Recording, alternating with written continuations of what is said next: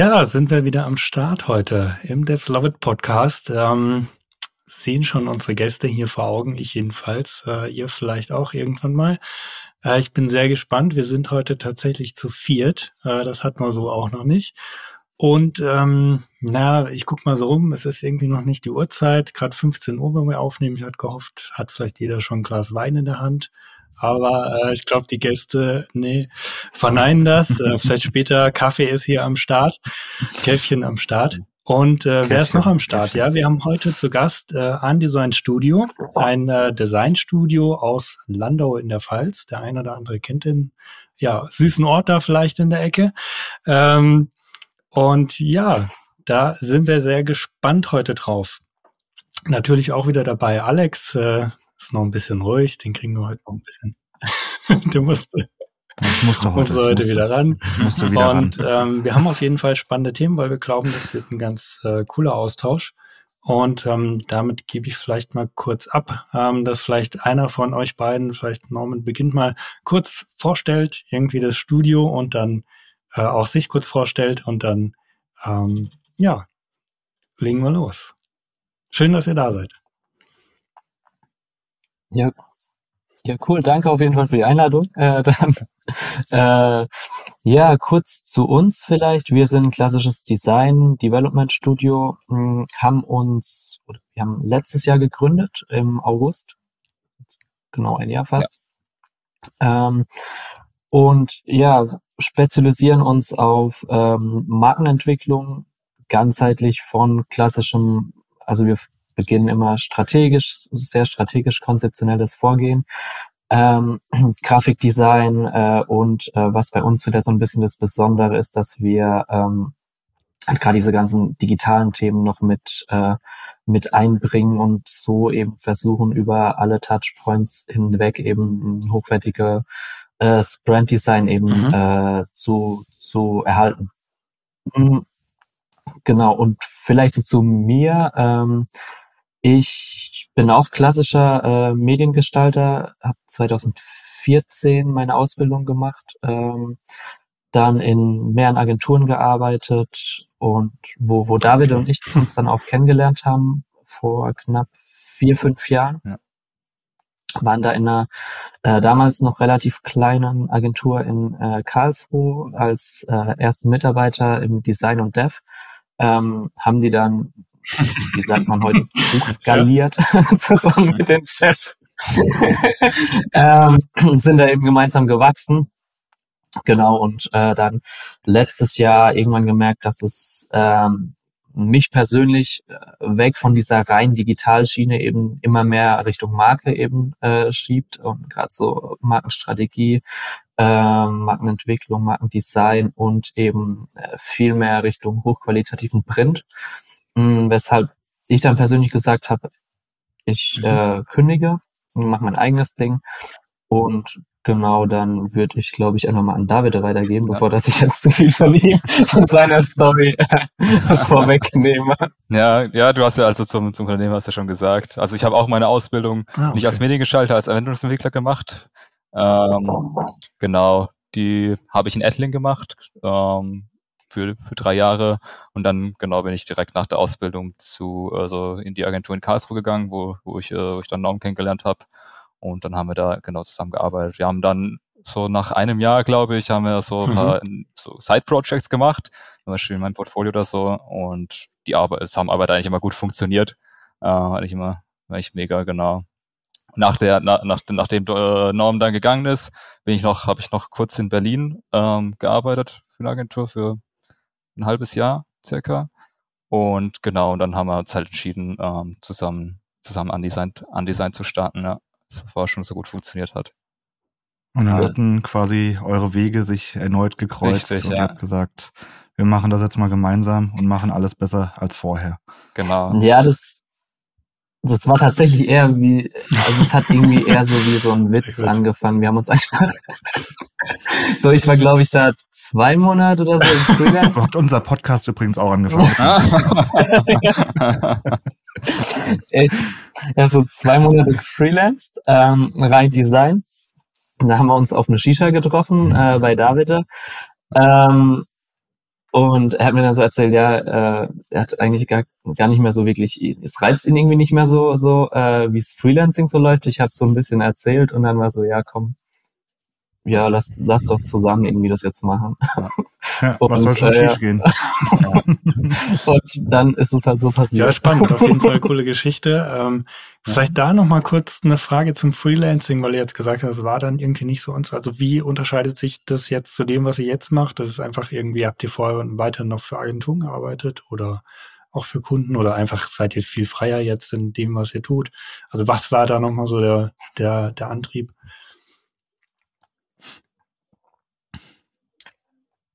Ähm, ich glaube einfach, das zusammen nochmal, also Freelance haben wir für andere Agenturen mhm. auch gearbeitet, das machen wir jetzt aber immer noch. Also wenn jetzt eine Agentur sagt, ey, wir brauchen jetzt irgendwie ein Branding, das ist jetzt nicht unser Spezialgebiet, ähm, wir machen eher Content mhm. oder was, ähm, können ihr uns da supporten? Ähm, das machen wir immer noch.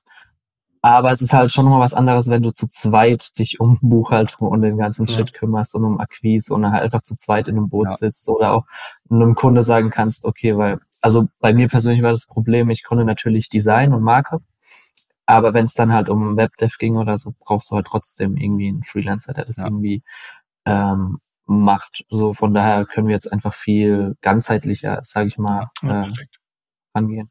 Genau. Das heißt, so wie ihr jetzt darauf geantwortet habt, ist es wahrscheinlich auch so, dass jeder sein Steckenpferd irgendwie dann, dann hat genau. in dem Bereich. Das heißt, wie arbeitet ihr dann da auch zusammen? Also, wenn ich stelle mir jetzt mal vor, irgendwie, es kommt eine Webseite rein und ähm, wer ist denn jetzt dann der Lead in, an der Stelle? Also heißt das dann irgendwie, Davide, du machst das irgendwie als federführend und ja. Norman unterstützt dich oder macht ihr das dann umgekehrt oder wie sieht dann so ein Ablauf da bei euch aus? Also es kommt eigentlich immer meistens so drauf an, was gerade, äh, was wie die Auslastung ist, wer gerade was macht. Also meistens, wenn wenn so, also wenn jetzt eine reine Website reinkommen würde, würde ich das wahrscheinlich mhm. übernehmen, dann auch die Kommunikation mit dem Kunden. Wenn wir davor noch designen, wenn wir davor zum Beispiel, also wenn wir die Website auch designen, dann liegt es erstmal bei Norman und er übernimmt auch die Kommunikation, was natürlich auch dann so konzeptionelle Arbeit mit sich bringt. Und dann geht es auch langsam über. Aber während dem, während, während Norm das schon designt, gibt's, gibt's schon Feedback. Wir unterhalten uns. Ich gebe schon Input. Genau. Und, äh, da spielen wir so ein bisschen hin und her, bis es dann wirklich zur Entwicklung geht. Genau. Aber wenn es reines, reines Entwicklerprojekt ist, dann, ähm, ja, dann ist, dann, dann übernehme ich da meistens einfach den, einfach den Lead. Andersrum ist es dann eher so, fängt bei Norm an und dann geht's während dem, während des Prozesses quasi äh, zu mir über.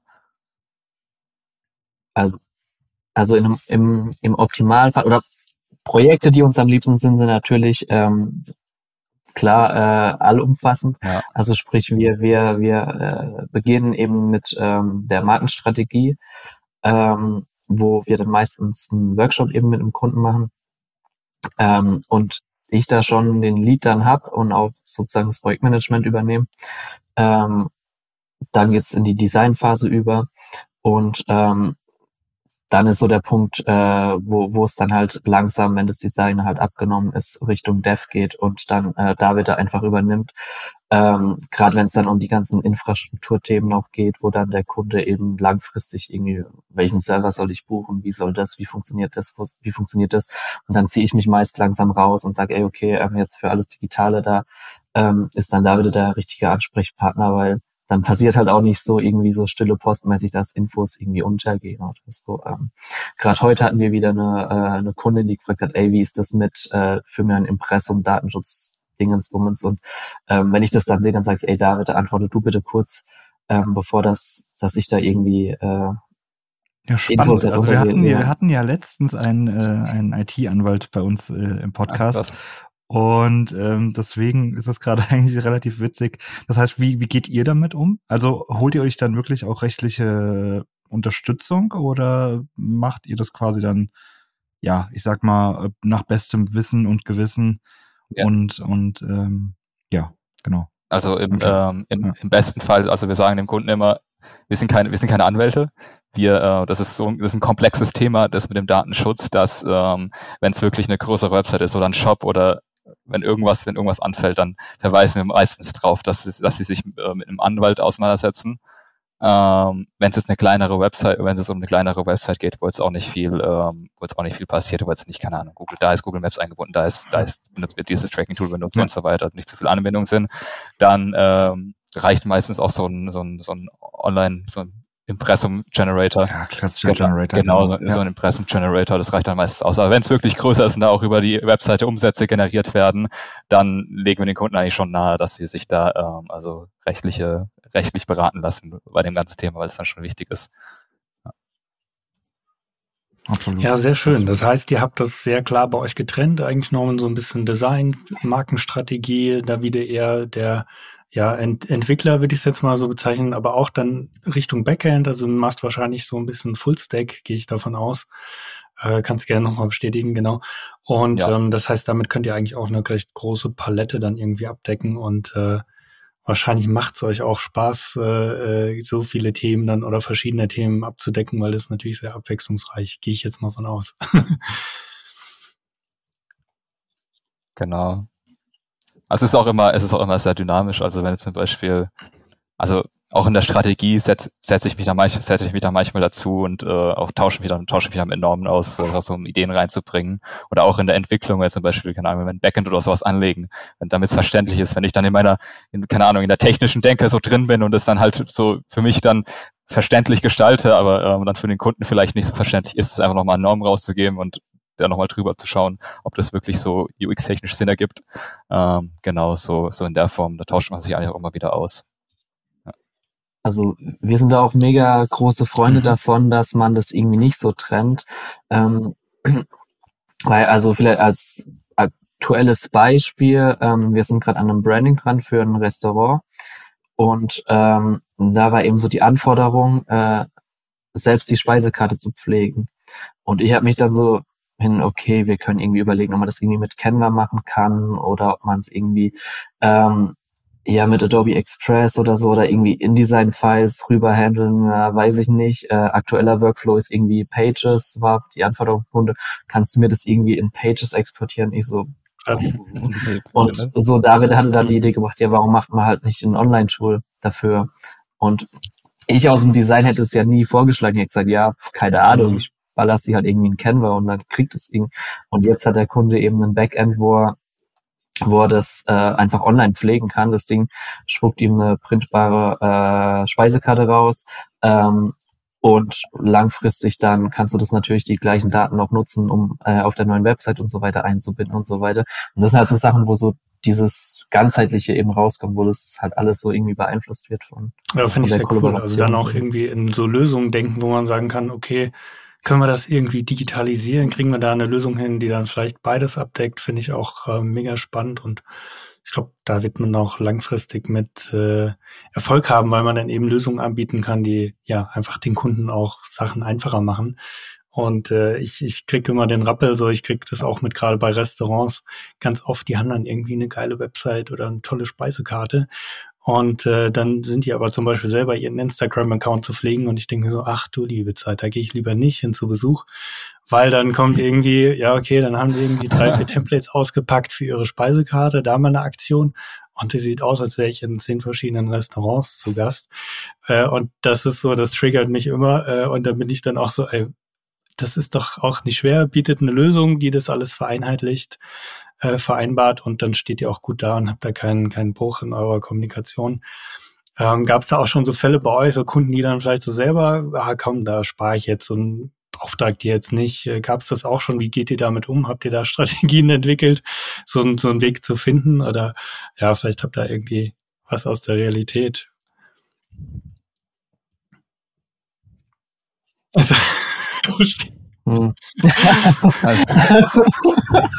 also die Fälle, die Fälle gibt's so. Aber wegen Strategie haben wir nicht. Also, also ich sag mal so, ja. mir ging es zum Beispiel häufiger so, dass, dass es dann irgendwie hieß, ja, boah, pff, also die Kohle für, für, für die Webseite, boah, also das ist mir ein bisschen viel und das und hier, ich habe ja gesehen, ihr bietet das, ihr, ihr, ihr geht ja öffentlich mit euren Zahlen irgendwie um, ab wann es losgeht bei euch. Ähm, das habe ich jetzt auch schon, haben wir jetzt auch von, von der Mira damals gehört äh, im Podcast irgendwie, dass sie das auch macht, dass da eben schon mal eine Schwelle irgendwie gesetzt ist wenigstens und man weiß, worauf man sich einlässt, wenn man euch kontaktiert. Ähm, das heißt, ich, ich nehme auch mal an, ihr, ihr habt dann gar nicht den Kunden, der dann großartig nochmal anfängt zu diskutieren oder sagt, hier, ähm, boah, pff, ganz schön viel Geld, weil am Ende geht ihr äh, transparent damit eigentlich ja um, was ihr, was ihr da macht, oder? Also. Ja. Ja, genau, würde ich schon sagen. Also es ist natürlich ein Struggle, das auch so an den Mann zu bringen. Also, ähm, weil viele schreckt das halt natürlich ab. Ähm, aber es ist zumindest mal so ein Grundknowledge da, okay, das kostet auch, was ihr macht. Und dann geht man halt ins Gespräch, wenn jemand sagt, okay, oh, das ist jetzt zu teuer, so kann man da noch was machen. Und dann sind wir auch meistens bereit zu sagen, okay, was sind deine Anforderungen, so wie können wir helfen, wir wollen zusammenarbeiten, äh, und ja. wir finden eine Lösung. Klar, genau, kommt natürlich dann auch aufs genau. Projekt drauf an, ne? Wenn man genau. da irgendwie selbst Bock drauf hat, selbst äh, Dauerkunde irgendwie im Restaurant ist, dann findet ja, man genau. immer eine Lösung. Ähm, genau. und, und dementsprechend. Ähm, ja, cool. Aber ja, wenn jetzt halt, aber so, so jemand, der dann, ja, ich habe 500 Euro, mach mir mal eine äh, Website oder so, das kommt eigentlich selten vor. Ja. Außer, außer, sag ich mal jetzt von, von eher Bekannten oder so, die man dann irgendwie kennt und so. Und die es dann halt irgendwie versuchen, aber da sagt man dann halt, ey, sorry, können wir nicht machen. Halt, also genau, es ist halt nicht ja. mehr irgendwie nebenbei und ist halt ja. einfach nicht mehr irgendwie nach der Arbeit was gemacht, sondern das ist halt jetzt äh, mhm. ja, also muss halt jetzt Geld verdienen, ne? Also ja, richtig. Das, damit zahlst du halt nicht die Miete. So dementsprechend, ja. Das ist halt auch ein schwieriges Thema, ne? Gerade ich tue mir da mega schwer davon. Äh, du willst ja auch niemandem irgendwie so, hey, das mhm. ist trotzdem, man kann jetzt Kumpels sind oder so, aber äh, oder so, ah ja, ja, ich weiß, du hast ja gerade keine Zeit, aber so, aber irgendwann, da muss man, glaube ich, irgendwann lernen. Ja, wie geht ihr damit ja. um? Also äh, ich, ich zum Beispiel, ich versuche dann, ähm, wenn ich merke, das ist wirklich nur was Theoretisches, wo ich irgendwie, keine Ahnung, mal eine WhatsApp-Nachricht beantworten kann oder was, ähm, ja. dann ist es für mich völlig fein. Oder wenn es mal irgendwie, keine Ahnung, 20 Minuten Hilfe ist, fein, aber alles, was halt irgendwie da hinüber hinausgeht, da muss ich halt auch sagen, pff, boah, du, also ist gerade A, Freizeit, B, wenn ich jetzt schon Freizeit irgendwie verplemper, dann muss ich das auch lohnen. Ähm, und also irgendwo muss man da schon, glaube ich, ein gesundes Maß finden, aber wie, wie handelt ihr das? Ja, so so, wenn jetzt jemand kommt und einfach mal eine Frage hat oder halt irgendwas wissen will, also wie du auch gesagt hast, mit einer Nachricht oder so, die man einfach schnell beantworten kann, ist auf jeden Fall kein Stress, wenn es dann halt wirklich mal, wenn es so, keine Ahnung, so zwei, zwei, drei Tage dauert, auch wenn es mal ein Abend ist, wo man einfach mal kurz über, keine Ahnung, Discord oder halt irgendwie mal kurz was zeigt oder hilft, ist ja, ist ja kein Stress, aber so, wenn es dann wirklich was ist, womit, womit er dann vielleicht auch Geld verdienen will oder halt irgendeine, irgendeine Idee hat, äh, ja, dann überschneidet sich halt mal schon. mal kurz einen Shopify-Shop einrichten. Ja, genau sowas. Ja.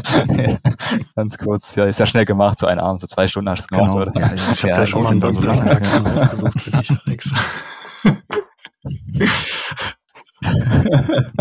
Apropos WordPress, das, Domi, du wirst immer besser von Folge zu Folge, wirst du besser, die Überleitung ja. passt.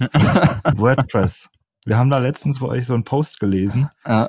und ähm, wir mussten innerlich schmunzeln, weil wir eine sehr, sehr ähnliche Meinung dazu haben ähm, und nicht verstehen, wie man sich so sehr auf ähm, ja, WordPress versteifen kann oder überhaupt noch so darauf setzt im aktuellen Umfeld. Hm. Also spannend. Ja, ich glaube, das kommt tatsächlich irgendwie daher, dass wenn ein Kunde zu dir kommt und er kennt WordPress, hat irgendwo WordPress gesehen oder er will, er will WordPress haben und dann wird es schwer, ihm das irgendwie manchmal auszureden, dass es äh, das, was WordPress ist, weil es ist halt, das merke ich auch teilweise, das zu erklären, so, keine Ahnung, wenn du das mhm. einem Kunden erklärst, was ist ein Headless CMS und was, wo ist der Unterschied zwischen Headless CMS und, und WordPress, ist, ist die meisten, die meisten bockt das jetzt nicht wirklich.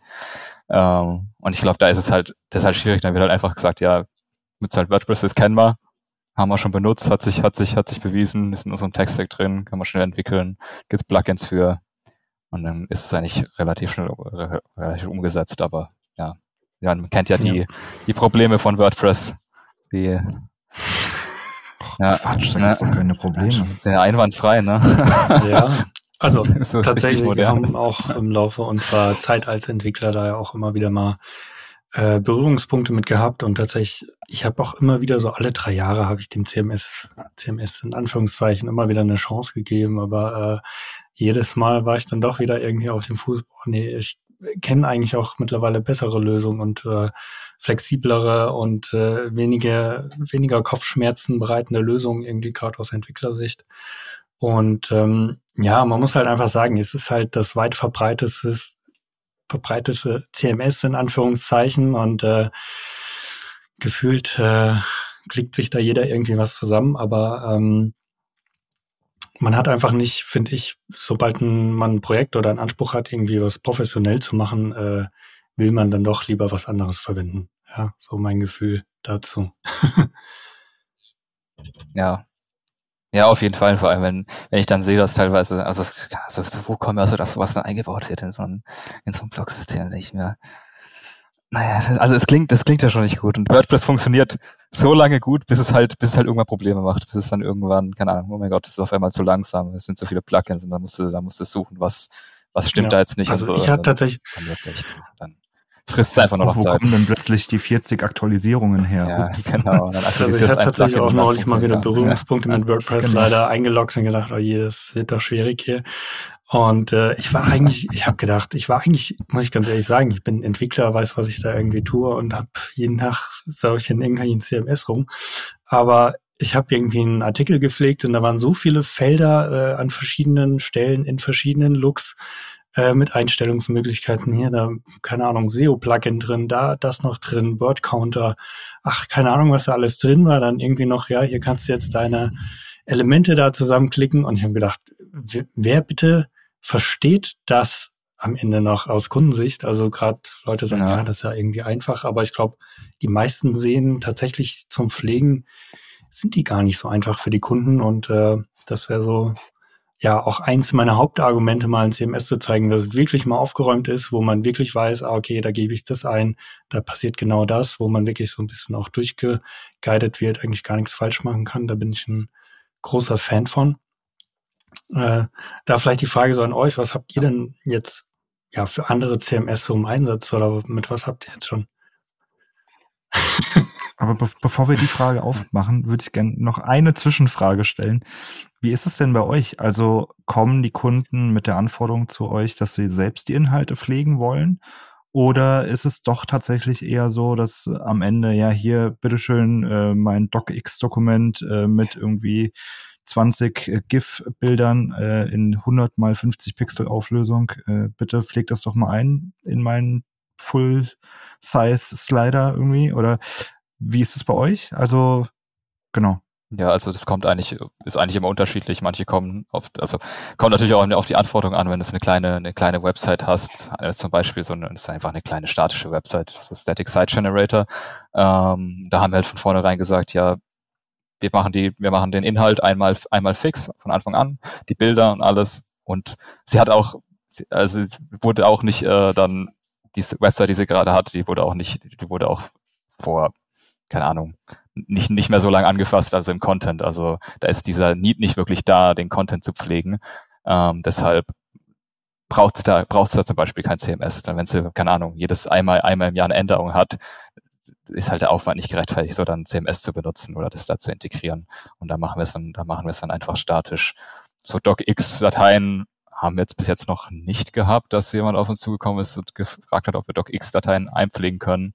Weißt du, ähm, nee, also einfach nur ja, also so der Text drin, so von ja, nee, also einmal alles und noch noch nicht. Meistens äh, hat es eigentlich grundsätzlich immer ganz gut, dass äh, wir zeigen dem, wie das CMS funktioniert ähm, und dann pflegen die eigentlich ähm, eigentlich den Content selber. Also manchmal haben sie, manchmal ja, kommen halt noch Fragen auf, wie funktioniert das oder kann man das noch hinzufügen, das verständlicher machen.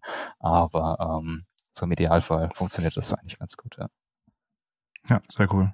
Dann übergebe ich wieder an Dommys Frage. Ja, die ist noch da auf jeden Fall. Ich habe jetzt ja schon da. rausgehört, Static Site Generator für kleinere Seiten. Wenn jetzt ja der Kunde selbst pflegt, äh, welche CMS habt ihr da so bisher ja getestet oder jetzt auch im Einsatz?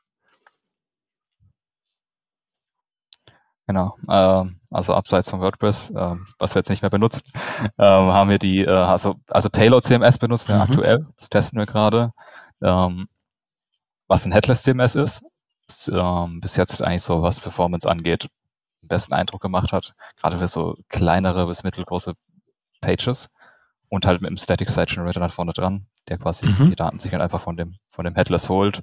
Ähm, Strapi haben wir noch probiert am Anfang, da gab es dann aber irgendwie aus bei den Entwicklern gab es irgendwie Probleme, dass irgendwie nicht so nicht so koordiniert, nicht so koordiniert äh, gelaufen. Auch die ganzen, also von der Version okay. 3 auf die Version 4 gab es irgendwie ist nicht mehr, war nicht mehr so stabil. Das haben wir dann auch ein bisschen distanziert von, haben es noch ein paar Projekte laufen, ähm, aber ja. Es war ultra buggy auch. Also, es also ja, ich glaube tatsächlich, äh, ich kenne das, also ich habe Strapi hatte ich schon mal gehört, das ist ja auch schon recht groß oder bekannt, glaube ich, ne, irgendwie, deshalb äh, ja. äh, auch sah eigentlich erstmal jedenfalls im Marketing ganz vielversprechend aus, als ich da mal drauf geschaut hatte. Ähm, Payload hat höre ich jetzt zum ersten ja. Mal. Ähm, aber auch da äh, sah das tatsächlich jetzt hier von der Website echt ganz, äh, ganz übersichtlich aus, irgendwie im, im Backend irgendwie auch. Und klar, bei einem Headless CMS ja. kommt auch immer drauf an, wie cool ist die Schnittstelle designt, oder? Also wie. Genau. Wie einfach ist das quasi neue, also APIs zu integrieren oder halt Custom, Custom Endpoints hinzuzufügen. Wie gut, wie gut, also bei Payload ist zum Beispiel ziemlich nice, dass du ähm, die ganzen, die ganzen äh, Collections und die ganzen Globals, die du anlegst, du kannst die Types rausgenerieren quasi als Typefile, wenn du zum Beispiel ein TypeScript-Projekt hast und diese Types dann benutzen willst, dann hast du automatisch schon diese Code Completion direkt aus dem CMS okay. exportiert. Ja. Das ist ein, ein cooles Feature. Und es ist halt wirklich customizable. Du kannst wirklich alles. Du kannst eigene Module für schreiben. Das ist halt React. Und dann kannst du es halt eigentlich zu deinem eigenen, zu deinem eigenen machen. Ne? Gibt's in, auf dem Plugins. Das funktioniert relativ gut. Ja.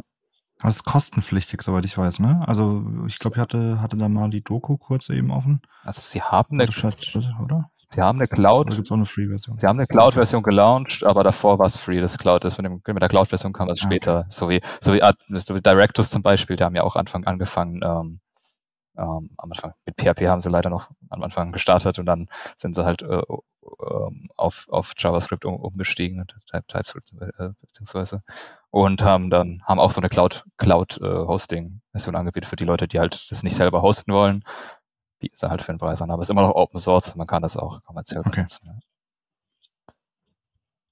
Also höre ich raus, die Testphase ist bei euch beendet und ihr setzt auf Payload CMS. Ja. Oder sagst du auch, okay, ich teste immer noch weiter? Ist ja auch so ein Punkt, haben wir auch schon öfter irgendwie mal drüber nachgedacht. Wann hörst du auf zu suchen nach etwas äh, und wann fängst du wieder an, nach etwas zu suchen? Also wann bist du plötzlich nicht mehr zufrieden? Wo, ja, also WordPress, klar, hast du irgendwie gemerkt, scheiße, äh, Sicherheit ist irgendwie nicht so cool, Plugins irgendwie nicht so geil, ich suche was Neues. Klar, dann, dann sucht man wahrscheinlich weiter. Ähm, aber würdest du jetzt für euch sagen, dass die Suche beendet ist nach einem CMS und ihr setzt jetzt da drauf? Ja, das ist halt, ist halt immer, ist also eine gute Frage, schwierige Frage. Die, ähm, es kommt auf die Community dann immer an, wie, wie sich, wie sich da entwickeln und wie sie. Mhm. Es ist ja immer noch eine, ist immer noch eine Company hinten dran, also hinter dem, hinter dem CMS und die haben ihre eigene, die haben ihr eigenes Ziel, das sie erreichen wollen und äh, das ist ja genauso wie mit so ähm, diesen ähm, Managed, Managed CMS, ähm, die es gibt, die, was, die man halt für, keine Ahnung, monatliche Betrag dann buchen kann, dann kann man sich im Backend einfach alles zusammenklicken. Gibt's ja auch. Ähm, genau, das kommt halt immer darauf an, wie es sich entwickelt. Bei Payload habe ich jetzt so das Gefühl, so wenn man ein bisschen auf GitHub liest in der, in der, in der, in den Discussions, dass es ähm, eine gute, sehr gute Richtung einschlägt. Also es hat mich komplett Mhm. Hat mich komplett geflasht von der Developer Experience aus des, des Projekts, deswegen habe ich da ein echt gutes Gefühl. Das hatte ich zum Beispiel bei Strappy nicht. Und ich denke, da muss man einfach mal, da muss man einfach schauen, das für das beobachten, wie in welche Richtung das geht. Uh, und dann kann man, kann man sich da auch festlegen, genau. Ich meine, zum Schluss ist es Gute, dass es ähm, headless ist. Man kann es man kann's austauschen für nicht so einen großen, nicht so einen großen Aufwand, was wir auch schon jetzt bei äh, unseren Projekten gemacht haben. Ja. Mhm. Aber das war jetzt auch ein guter Punkt, die Dev Experience. Wie wichtig ist das euch? Also entscheidet ihr euch eher für, für ein Produkt, was eine gute Dev Experience hat? Oder dann doch eher für das Produkt ähm, oder, oder Software oder keine Ahnung, Dienst, der, der vielleicht dann doch das Problem nochmal besser löst? Also ich, ich kann mhm. gerade die Frage nicht so ganz fassen, aber ich glaube, man weiß, worauf ich hinaus möchte, oder? Ähm, ja, also ich, ich, ich verstehe das Problem, ist auch ein paar Mal, habe ich auch ein paar Mal drüber nachgedacht. Die, also Developer Experience steht halt immer so bis zu einem gewissen Punkt. Äh, wenn, zum, wenn man jetzt zum Beispiel, keine Ahnung, Next.js nimmt, irgend so ein Frontend-Framework, was ja ziemlich viel, äh, oder Nuxt oder was weiß ich, was alles gibt. Wenn das, das wenn man das jetzt, äh, wenn man das jetzt benutzt für so einfache Websites und das lässt halt dann, keine Ahnung, viel JavaScript-Code raus, was dann auf der Website benutzt wird.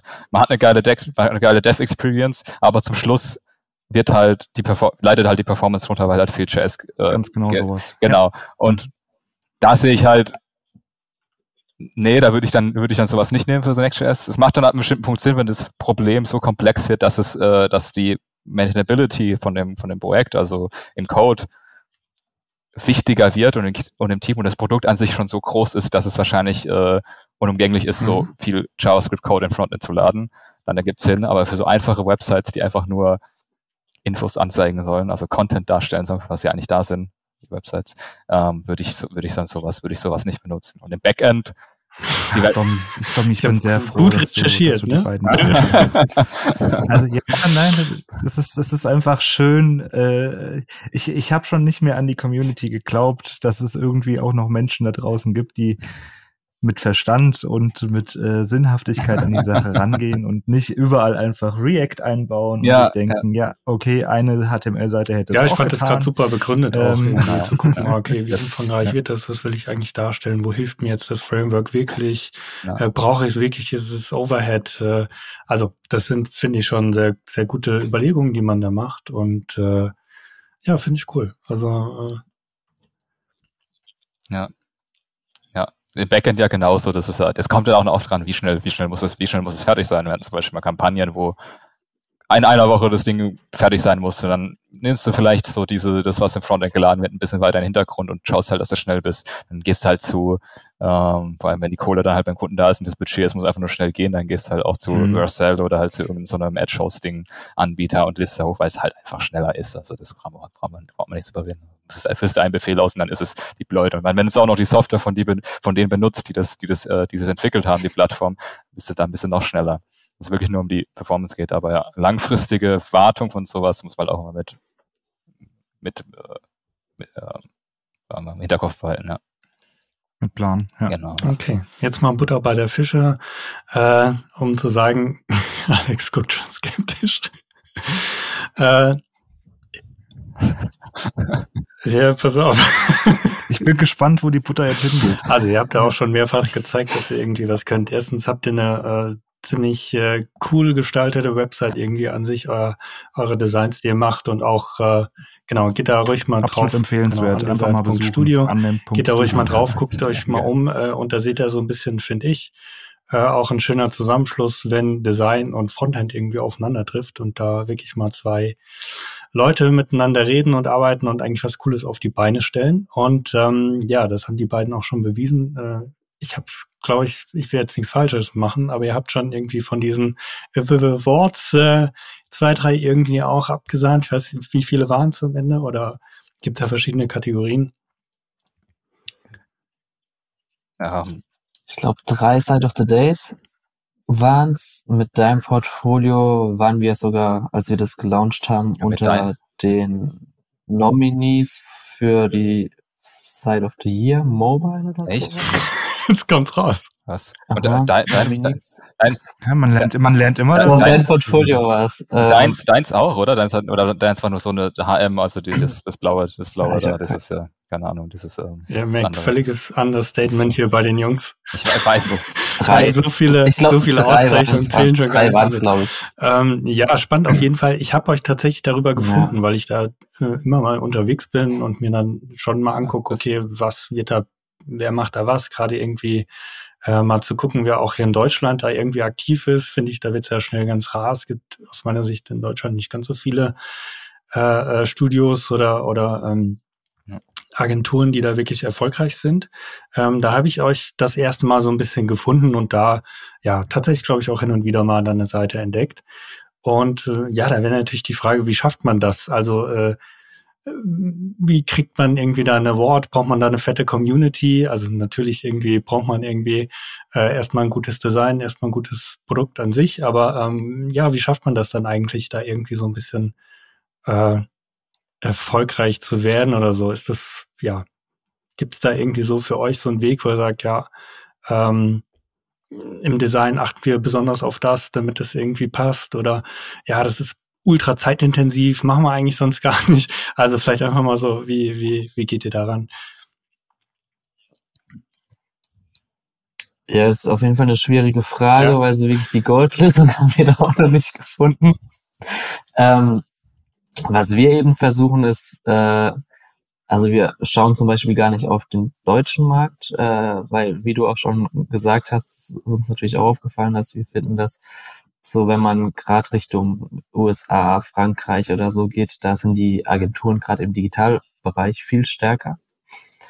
Ähm, und was wir eben versuchen, dass wir halt echt immer überlegen, okay, also immer so eine Schippe drauflegen, so, okay, das ist vom Kunden gewünscht, okay, wie können wir das irgendwie noch geiler machen? Ähm, wie können wir irgendwie noch detaillierter in der Typografie sein? Wie, äh, also gerade Animation ist halt ultra wichtig, so dass das da fließt halt echt dann nochmal Zeit auf. Wie kann man die Loading Experience irgendwie nochmal geiler machen? Wie kann man die Page Transitions geiler machen?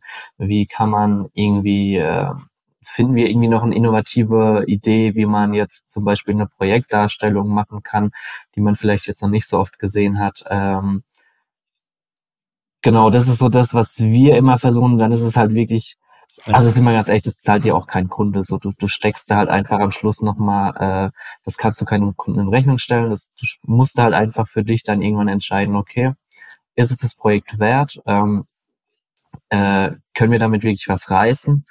Wenn die Antwort für uns ja ist, dann stecken wir da halt einfach nochmal on top, einfach von uns Zeit rein äh, und sagen, okay, wir pushen, versuchen das jetzt so weit zu pushen, dass es da wirklich mithalten kann. Und dann, ähm, also ich bin selbst seit, glaube ich, drei Jahren oder so äh, in der Jury von Awards.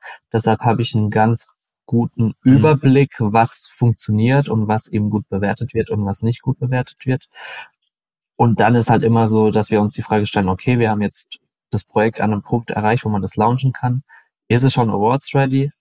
Nee, glauben wir nicht. Äh, okay, aber für den Kunde reicht's so, dann wie, gehen wir halt einfach im Nachgang nochmal ran, okay, für einen Kunde, der bekommt es jetzt, kann schon mal Content pflegen und wir überlegen uns jetzt, wie können wir das noch improven. Wir haben zum Beispiel jetzt ein, ein äh, also wir wollen langfristig auch mehr in Richtung Fotografie und Content anbieten und haben da so, eine, so ein kleines Side-Project äh, gelauncht. Und das ist halt seit Dezember eigentlich so final. Du könntest es zum Kunden verkaufen und Fotograf, der wird es vermutlich nehmen und wird sagen, geile Website so. Aber wir sind noch nicht der Meinung, dass es halt jetzt für eine Side of the Day reicht. Entsprechend liegt es halt gerade einfach Zeit, Ewigkeiten rum, bis wir wirklich, also wir kriegen auch so Stress, wenn wir das Leuten sagen, die sagen, seid ihr, seid ihr eigentlich komplett bescheuert. Ähm, aber wir sind halt so der, okay, das ist noch nicht wirklich was, wo wir einreichen wollen, weil wir wissen, okay, das wird nicht äh, reichen so. Da drehen wir einfach lieber noch mal eine Runde. Ähm, und es kann halt natürlich dann irgendwann auch sein, dass, mhm. dass du damit auf die Schnauze fällst und dass es sich dann nicht lohnt, wenn wir überlegen, unsere Website, die, wir haben da zum Beispiel, wir haben so, ein, so eine Explore-Section, ähm, wo du dir halt so, so Snapshot-mäßig so Sachen anschauen kannst, wo hier wirklich noch so mit Gamification irgendwie wo counted, welches Bild du aus dir schon angeschaut hast, so mit so einer Statusbar und so weiter und da sind allein, keine Ahnung, das sind Tage reingeflossen in das Ding. Und am Schluss haben wir das eingereicht und vermutlich hat es keine Sau sich angeschaut oder was.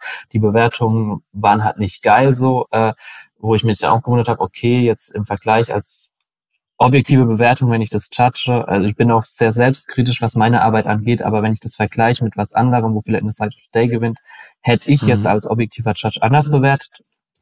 So, also manchmal wird es halt einfach auch nicht appreciated. Ich glaube, viel in dem Bereich ist auch wegen kennst, kennst du eine Judge, bist du eine bekannte Agentur?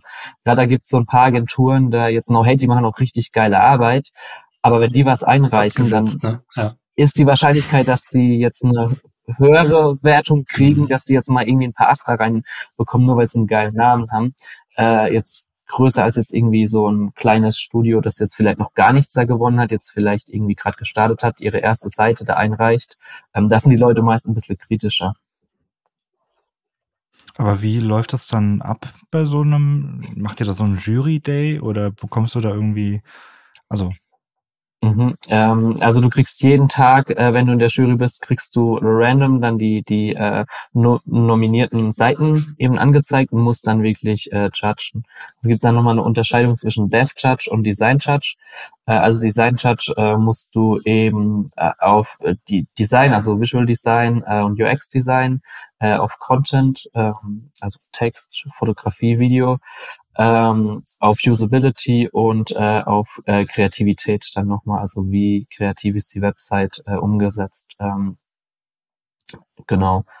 Und da gibt's so eine Punktewertung von eins bis zehn Ähm, und genau, dann, ich glaube, am Schluss werden dann so, ich glaube, 15 15 Judges, ich weiß gerade die Zahl nicht mehr auseinander. Das sieht man, wenn man auf Awards runtergeht, dann sieht man immer die, die Wertung, so zwischen 15 und 20 Judges sind und dann wird eben ein Durchschnitt genommen.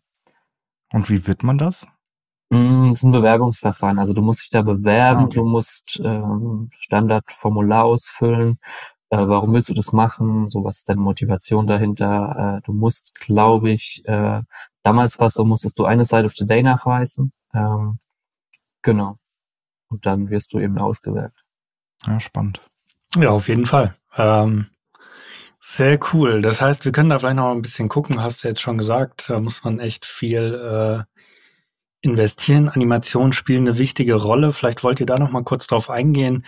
Ähm, ich kenne auch so ein paar Tools, irgendwie JavaScript-Bibliotheken, die da ganz hilfreich sind. Äh, auch mit Canvas ein bisschen Erfahrung. Was sind da so die, ja, die Mittel, die ihr da einsetzt für jetzt die technische Umsetzung Gibt es da Frameworks, die er empfiehlt?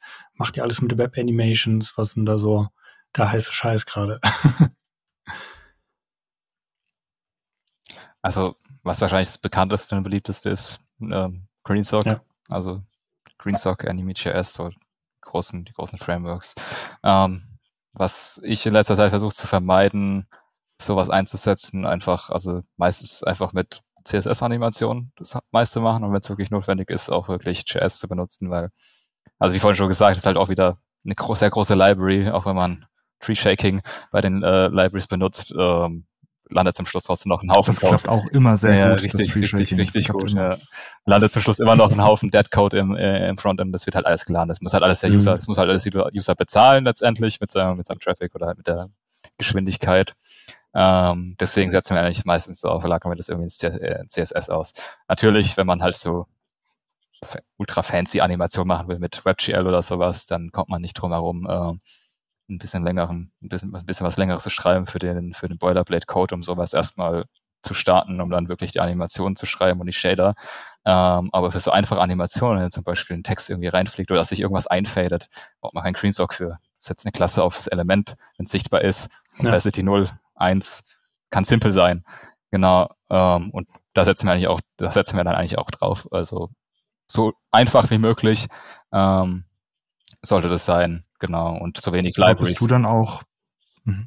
Entschuldigung. Ja, nur alles gut, bist du dann, bist dann, bist du dann auch derjenige, der quasi so eine Animation auch mal von Scratch schreibt, also der auch jetzt mal, also jetzt mal losgelöst von irgendwie, ich blende was ein und setze eine Klasse, sondern wirklich, okay, ähm, SVG-Animation oder was weiß ich, wo du dann wirklich da auch schreibst, hier auf einem Canvas drauf irgendwas, oder ist das dann wieder etwas, wo du sagst, okay, da haben wir dann vielleicht jemanden eher an der Hand, der das dann eher macht als ich, ähm, und du siehst dich, also ist ja auch immer eine Kunst, dann auch als nicht abwertend jetzt verstehen, Fachinformatiker quasi diese, dieses, diesen Design-Part umzusetzen, ist ja, kann ja auch nicht jeder. Ja. Ne? Also es ist ja, sind ja auch verschiedene Welten. Ja, ja ist gut, dass ich Norm da an meiner Seite habe. Aber ähm, so, also an sich, die Animation machen wir alle, machen wir alle selber. Ähm, Ob es dann Absprache ist, manchmal, manchmal mit äh, Input von Norm, wenn der Kunde schon mal, bevor die Website umgesetzt wird, was Visuelles haben will, ein Video in After Effects oder so, was schon mal als Inspiration dienen kann. Ähm, aber es ist halt viel einfach experimentell, wenn wir jetzt zum Beispiel irgendwie eine Animation haben oder ähm, eine Idee haben, wie wir das umsetzen können, dann wird halt echt viel ausprobiert. Dann wird auch so, da wird dann auch so viel verworfen, was, was einfach, was einfach nicht passt. Aber oft ist auch schon so von Normen dann im Design schon mit, mit, äh, mit äh, angedacht zur Animation. Ähm, gerade wenn es halt eine animationslastige Seite ist, also die halt Sinn ergeben ähm, zu der Brand.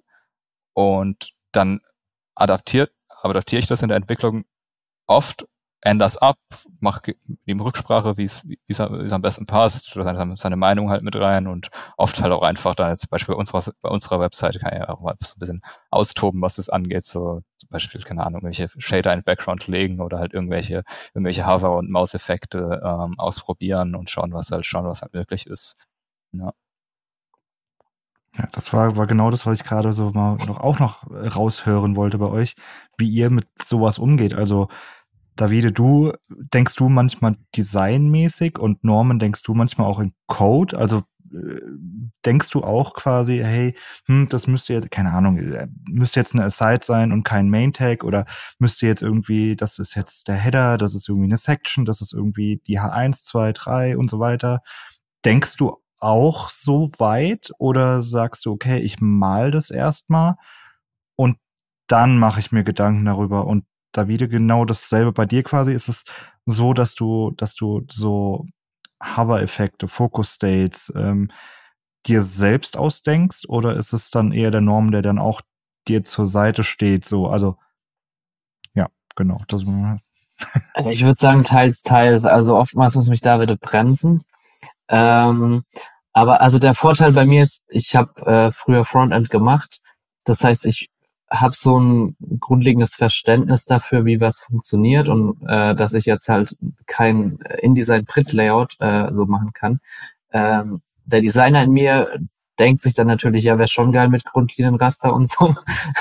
und äh, mit meinen Grids willst du als Developer vermutlich nicht arbeiten. Deshalb bin ich dankbar, dass David da ein sehr gutes Designverständnis hat, weil ich halt sehr typografisch und auch sehr detailverliebt an die Sache rangehe aber ich habe halt auch so ein bisschen das Verständnis und ja, okay, das geht halt dann vielleicht im Web nicht.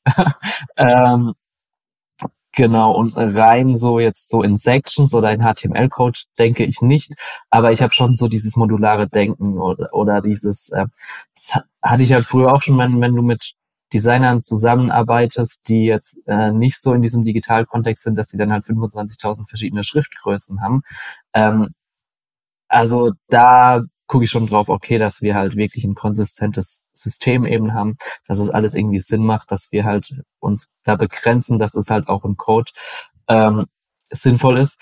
Ähm, und das gleiche eben auch, was so Motion und so Animation angeht, ne? Dann, also ich habe da schon, ich versuche das dann schon irgendwie so anzuskizzieren und zu sagen, okay, Beispiel die Selected-Zeit, ich weiß nicht, ob ihr die gesehen habt, da ist so ein animiertes, äh, das animierte Logo und da war eben die Idee, dass man sagt, okay, wie können wir den User irgendwie noch tiefer in diese Welt äh, reinbringen und so die, diese Musik auch noch in dem Logo ähm, rüberspielen. Und in dem Fall habe ich halt einfach dann so skizziert und dann zu David gesagt, okay, komm mal hier, brauchen wir irgendwie eine Animation. Äh, das soll irgendwie einen Distortion-Effekt haben. Äh, teste das einfach mal im Code so. Äh, wir brauchen das einfach, aber wir müssen das irgendwie spüren. Wir müssen damit interagieren, weil jetzt einfach ein After Effects das ist dann halt irgendwie so statisch, aber du hast halt überhaupt kein Gespür, wie der User damit umgeht, wie das sich wirklich anfühlt. Und das ist dann halt immer so ein Back and Forth. Und das ist, glaube ich, so der Key an unserem Prozess.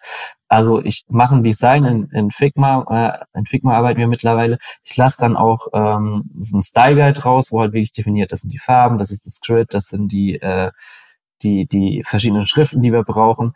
Ähm, aber dann ist es halt wirklich so, ey, okay, äh, hier ist es, hier sind die Layouts exportiert und dann ist es halt immer auf Zuruf, ey Norman, ich brauche noch das und das, ey Norman, für das brauchen wir irgendwie noch einen Dropdown, ey Norman, für das brauchen wir noch das und dann ist es halt eher so, also das Dev, was am Schluss auf der Seite sichtbar ist, das sieht schon anders aus wie das im, im Figma-File, einfach weil sich halt so viel dann noch während des Prozesses ja. irgendwie, irgendwie tut. Äh, ja. Genau.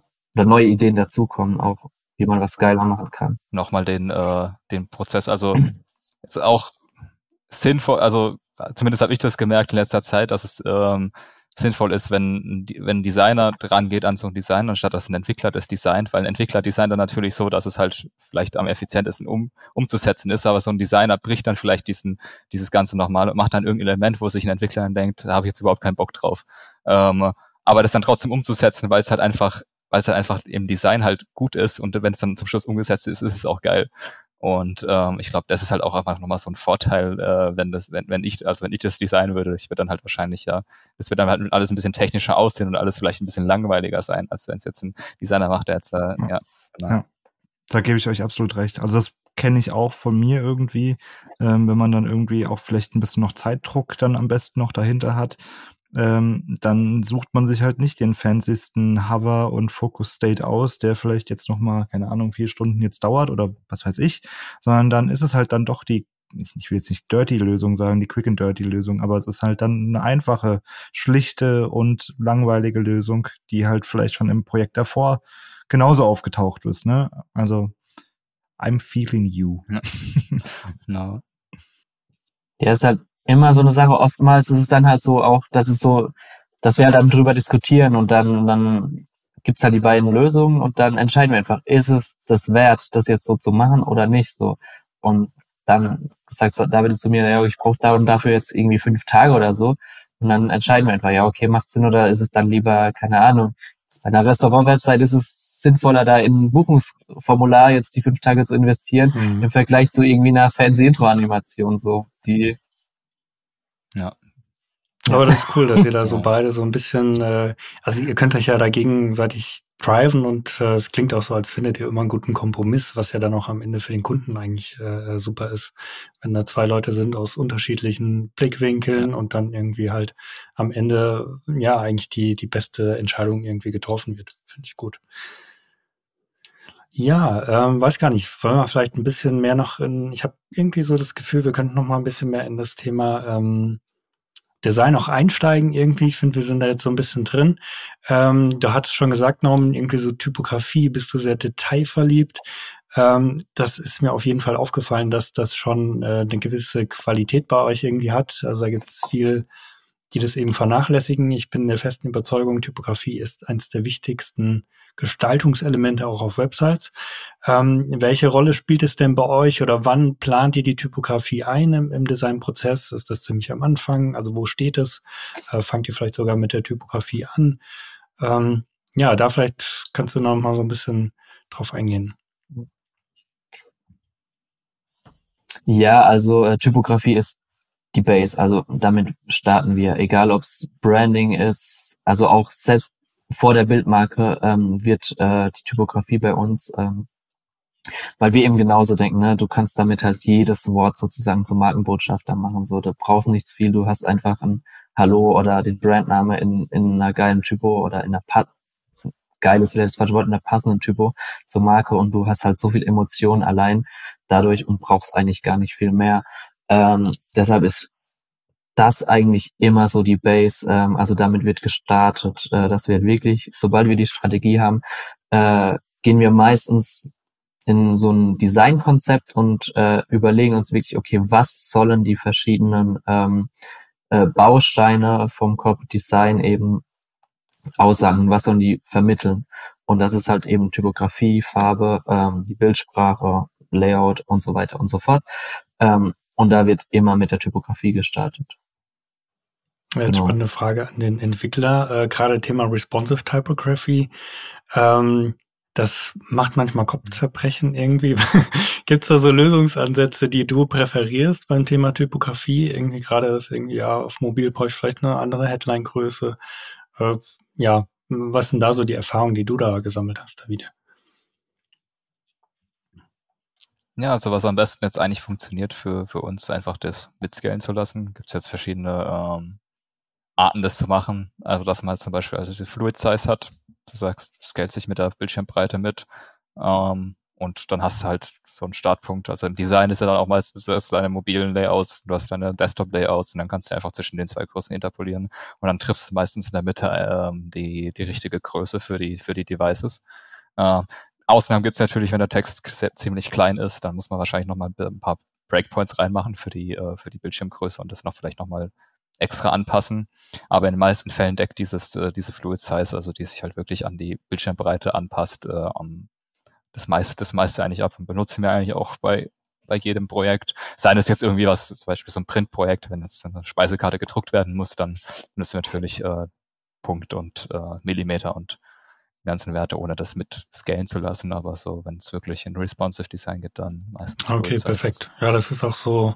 Ich glaube, da hatten wir schon mal drüber geredet in einem anderen Podcast, Alex, zu dem Thema Fluid Sizes. Genau, Clamping hat man da irgendwie mit eingesprochen. Ja, ähm, jetzt ja. auch irgendwie äh, Container Queries ja. hat auch jetzt Container äh, Query Units äh, da verwendet. Auch das fand ich irgendwie ultra spannend. Ähm, schreibt sich ganz komisch irgendwie CQW und sowas. Also irgendwie fühlt sich ein bisschen in, intuitiver an von der Schreibweise, aber ähm, sehr mächtig irgendwie am Ende für die Umsetzung und äh, ja, finde ich gut. Ist es dann sowas, wo du sagst, Norman, oh, das passt jetzt nicht auf den Pixel, auf Tablet, äh, gehe ich aber mit, weil es ist so die Technik oder also ne oder sagst du ja, nee, das ist schon cool so. Also wie wie wie, wie siehst du das dann? Ja, genau. Also äh, ja, also natürlich in der optimalen Welt wäre das halt Pixel Perfect. Also, ne, wenn ich jetzt zum Beispiel an eine Visitenkarte denke, oder keine Ahnung, lass es irgendwie ein Broschüre sein und da ist da, da ist halt kein Grundlinienraster und du siehst halt irgendwie auf der Seite durch, dass die andere Seite versetzt ist. Äh, das ist halt kacke so.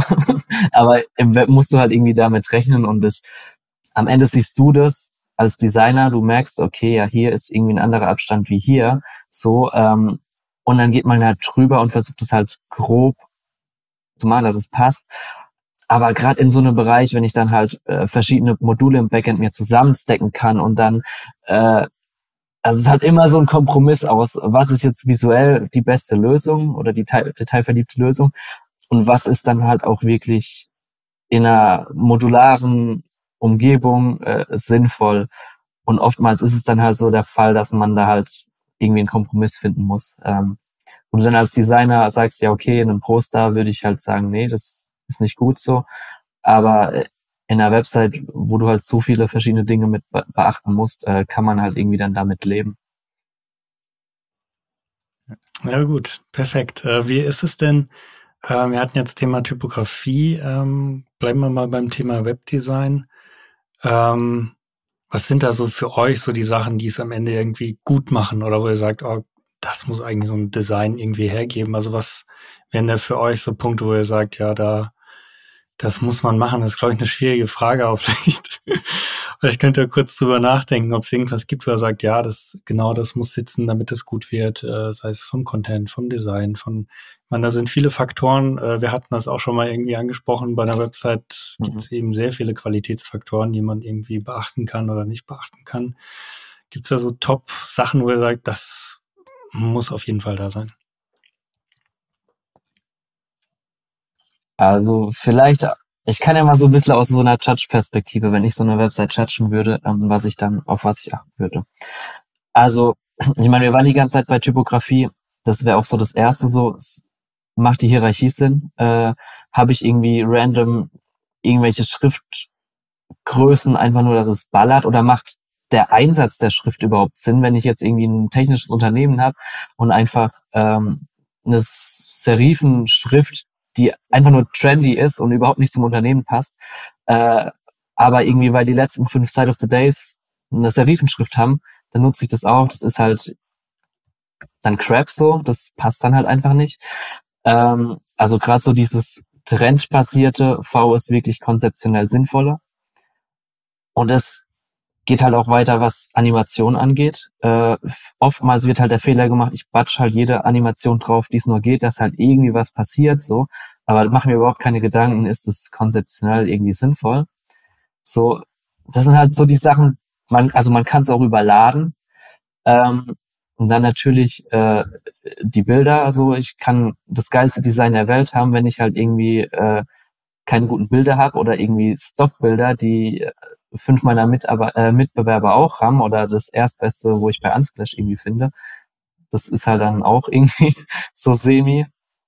Also würde ich sagen, und halt wirklich so, das geht halt auch mit dieser Animationsgeschichte einher, die Performance, ne? Wenn halt irgendwie alles knallt, aber die Performance dann irgendwie nur auf dem größten MacBook irgendwie gut ist und ansonsten halt die Seite unbedienbar ist, oder der Lüfter angeht des Todes, dann, dann ist es halt auch eigentlich ein No-Go. Also ich glaube, so Sachen. Und das sind so mal die Basics und dann kannst du natürlich immer noch mal so diese Kreativität angehen, ne? Wenn du halt wirklich einfach nur eine Standardseite, jetzt ein Standardportfolio, das du schon zehnmal gesehen hast. Aber ich meine, oftmals ist das, das halt, wofür ein Kunde dann vielleicht reicht oder für den Kunden. Also das, da muss man dann natürlich auch nochmal unterscheiden. Also von dem her würde ich sagen, die Basis ist auf jeden Fall, dass es handwerklich gut gemacht ist, so. Also diese Punkte, die Abstände müssen passen. Also dieses grundlegende Designtheorie muss einfach passen. Die äh, Animationen müssen sinnvoll sein und das Konzept muss irgendwie passen. So, das ist, glaube ich, so das Wichtigste. Ja, sehr gut. Du noch was, willst noch was ergänzen damit? Oder? Ähm, nee, also aus Entwicklersicht gehe ich halt auch, ich habe jetzt wahrscheinlich nicht dann so dieses, äh, dieses Design im Vordergrund oder Typus. Ähm, ich schaue ich schau dann halt eher darauf, lädt die Seite schnell, das zum Beispiel. Jetzt, wenn man jetzt von der Wortseiten erinnert, ist das, wie ist das, ist das Intro, ist das, ähm, ist einfach nur Hauptsache irgendein Ladeprogress, was jeder andere auch macht, oder steckt da wirklich Funktionalität hinten dran oder, oder so Sachen.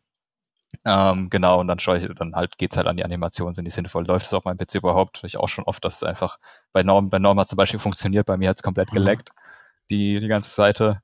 Ja, dass das halt, dass das halt alles funktioniert. Und zum Schluss dreht sich ja das auf der Website äh, im Content, die ist ja da, um den Content darzustellen oder halt irgendwas zu erzählen. Wenn du halt davon, wenn du halt abgelenkt wirst von zu viel Eye Candy, dann ähm, ist es auch schwer, den also ja das zu vermitteln. Also ich hatte also, ganz oft jetzt bei tatsächlich bei Award-Seiten so manchmal das Gefühl, da ist krasse Typo-Fett irgendwie und so, aber ich kann es irgendwie gar nicht lesen. Also ich will das gar nicht lesen. Das sieht zwar irgendwie sehr visuell einladend aus, aber am Ende wollte ich mich gar nicht mit dem Inhalt der Seite beschäftigen. Äh, bin ich jetzt irgendwie halt wirklich und ja.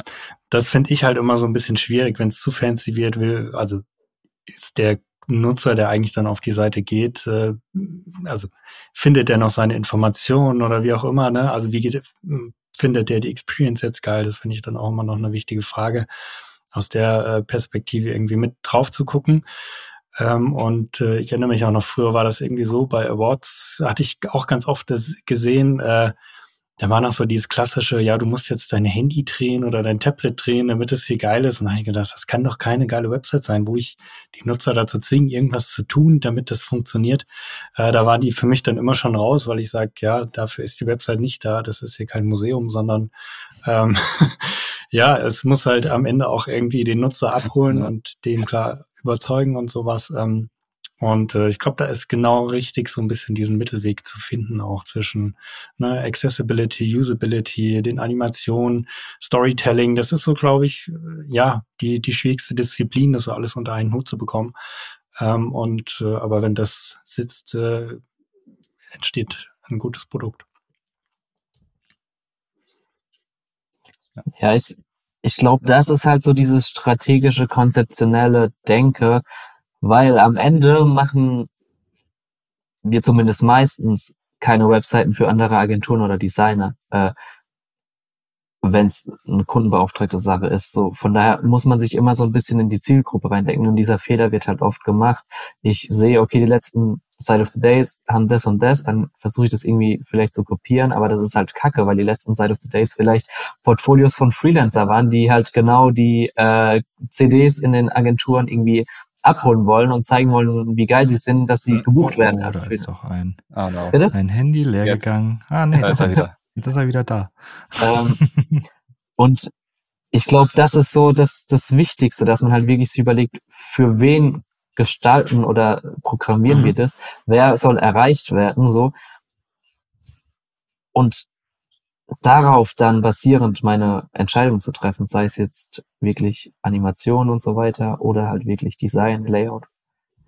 Genau, und nicht einfach nur, weil es jetzt cool, trendy, fancy ist, äh, irgendwas zu machen, aber das halt komplett am Ziel eigentlich vorbeigeht. Und das ist halt schwer, ne, gerade am Anfang, wenn man, weil man dann halt denkt, oh, das ist voll geil, ich will, ich will richtig durchstarten, ich will, keine Ahnung, äh, mit jeder Seite irgendwie will ich den Applaus von anderen, aber da muss man sich immer zurück und zurücklehnen und halt überlegen, okay, für was mache ich das eigentlich im Endeffekt nicht für mich, sondern für meinen Kunden so.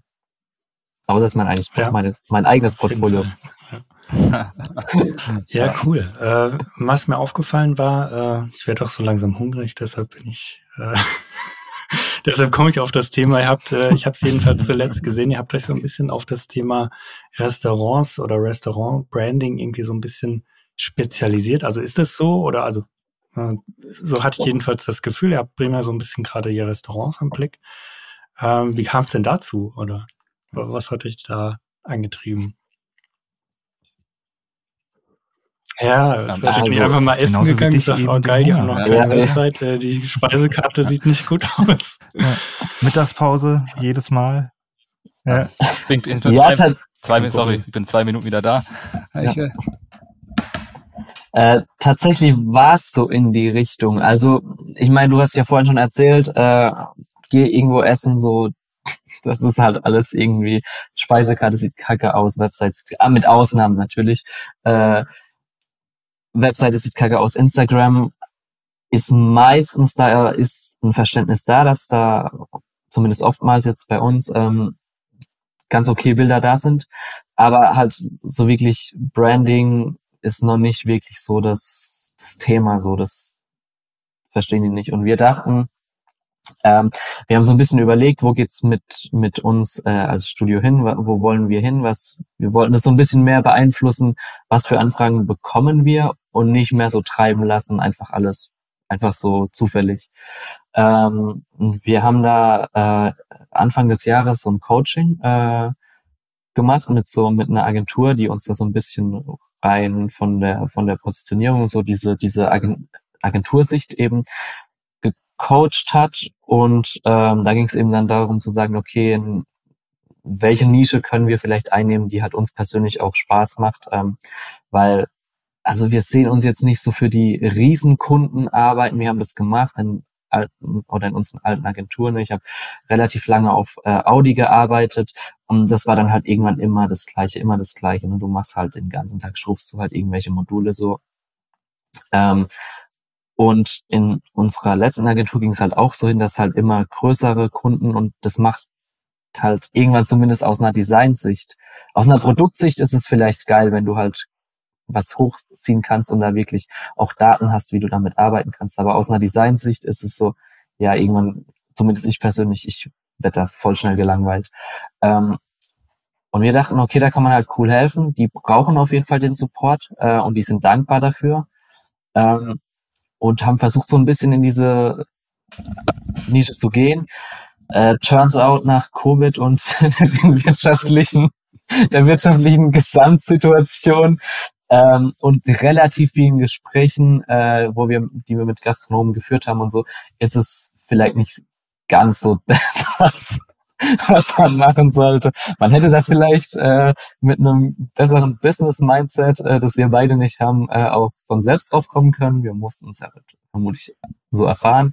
Äh, ja, also von daher die Frage. Äh, naja, gut, aber ja. ich, ich sehe eigentlich Covid an der Stelle tatsächlich sogar als Antreiber auch, dass vielleicht jetzt auch eher die Unternehmen auch mal sagen oder die Restaurants auch mal sagen, wie hebe ich mich denn jetzt ab? Mhm. Also wie bekomme ich es denn jetzt hin, dass die Leute wieder zu mir essen gehen und nicht eben äh, zur, ich nenne es jetzt mal Bude nebenan.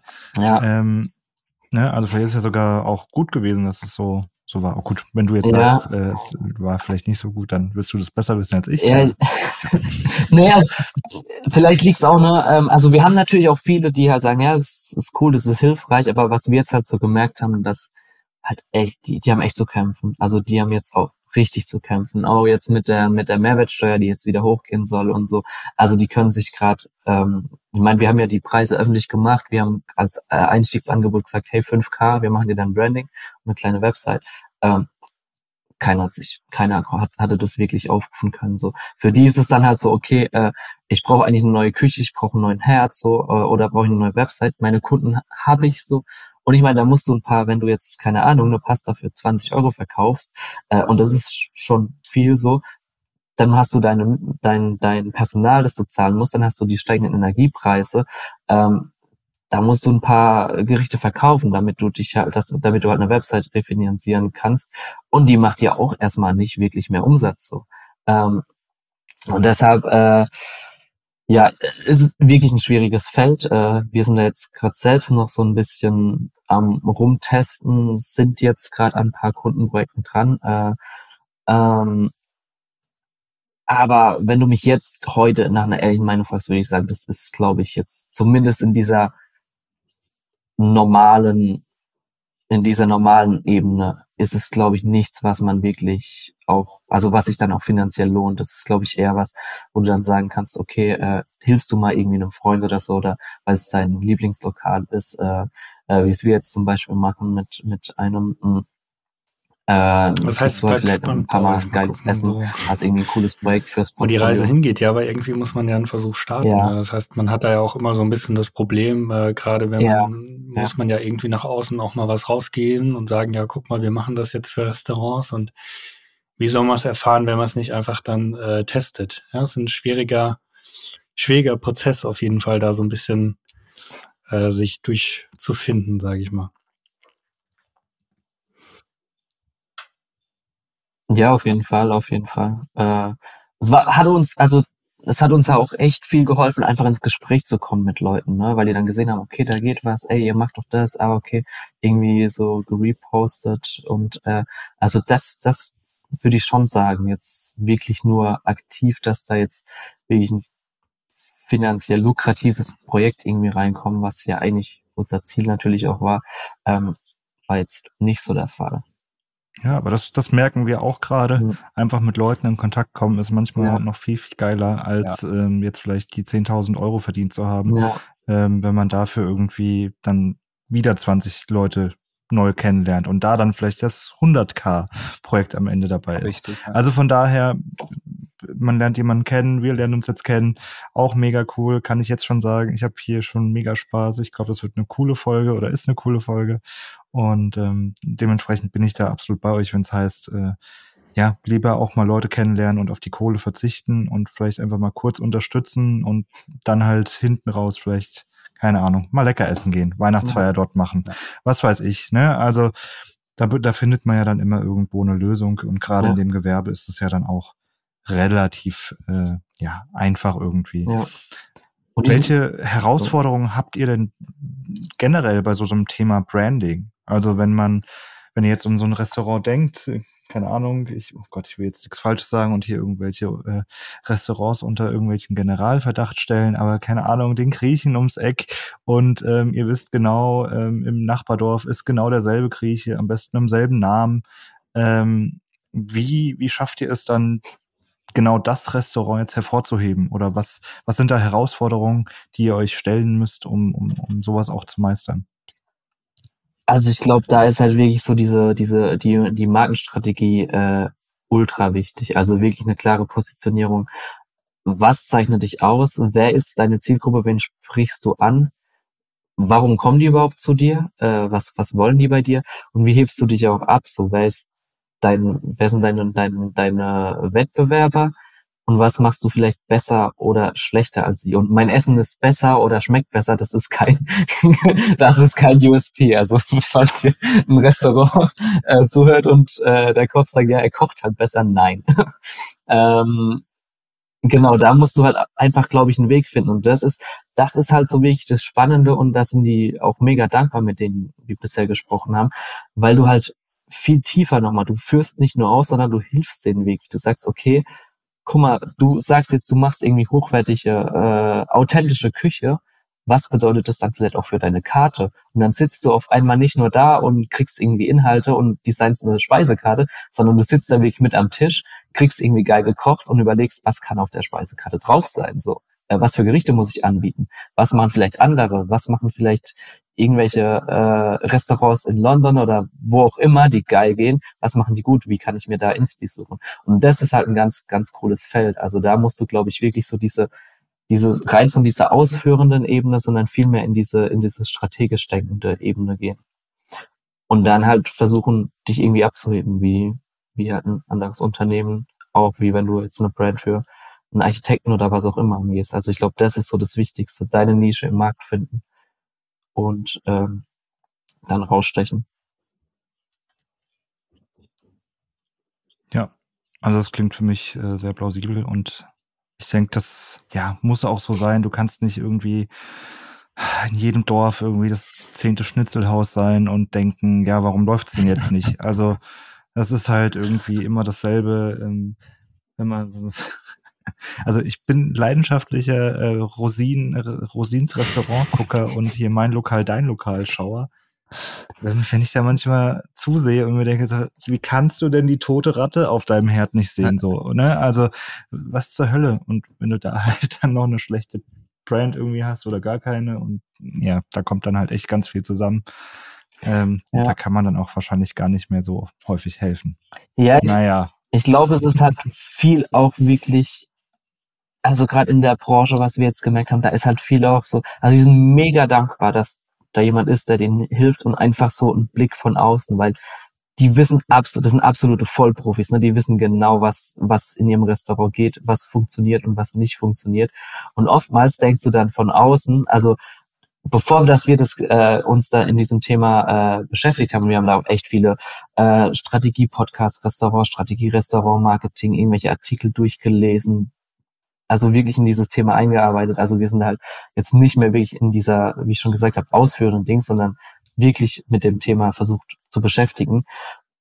Und da sind halt echt viele Dinge, wo du als normaler Gast gar nicht merkst, wo du dann denkst, ja, okay, aber eigentlich ist es doch voll einfach. Biete doch einfach das und das an, weil das zieht so, das teilen irgendwie alle auf TikTok so.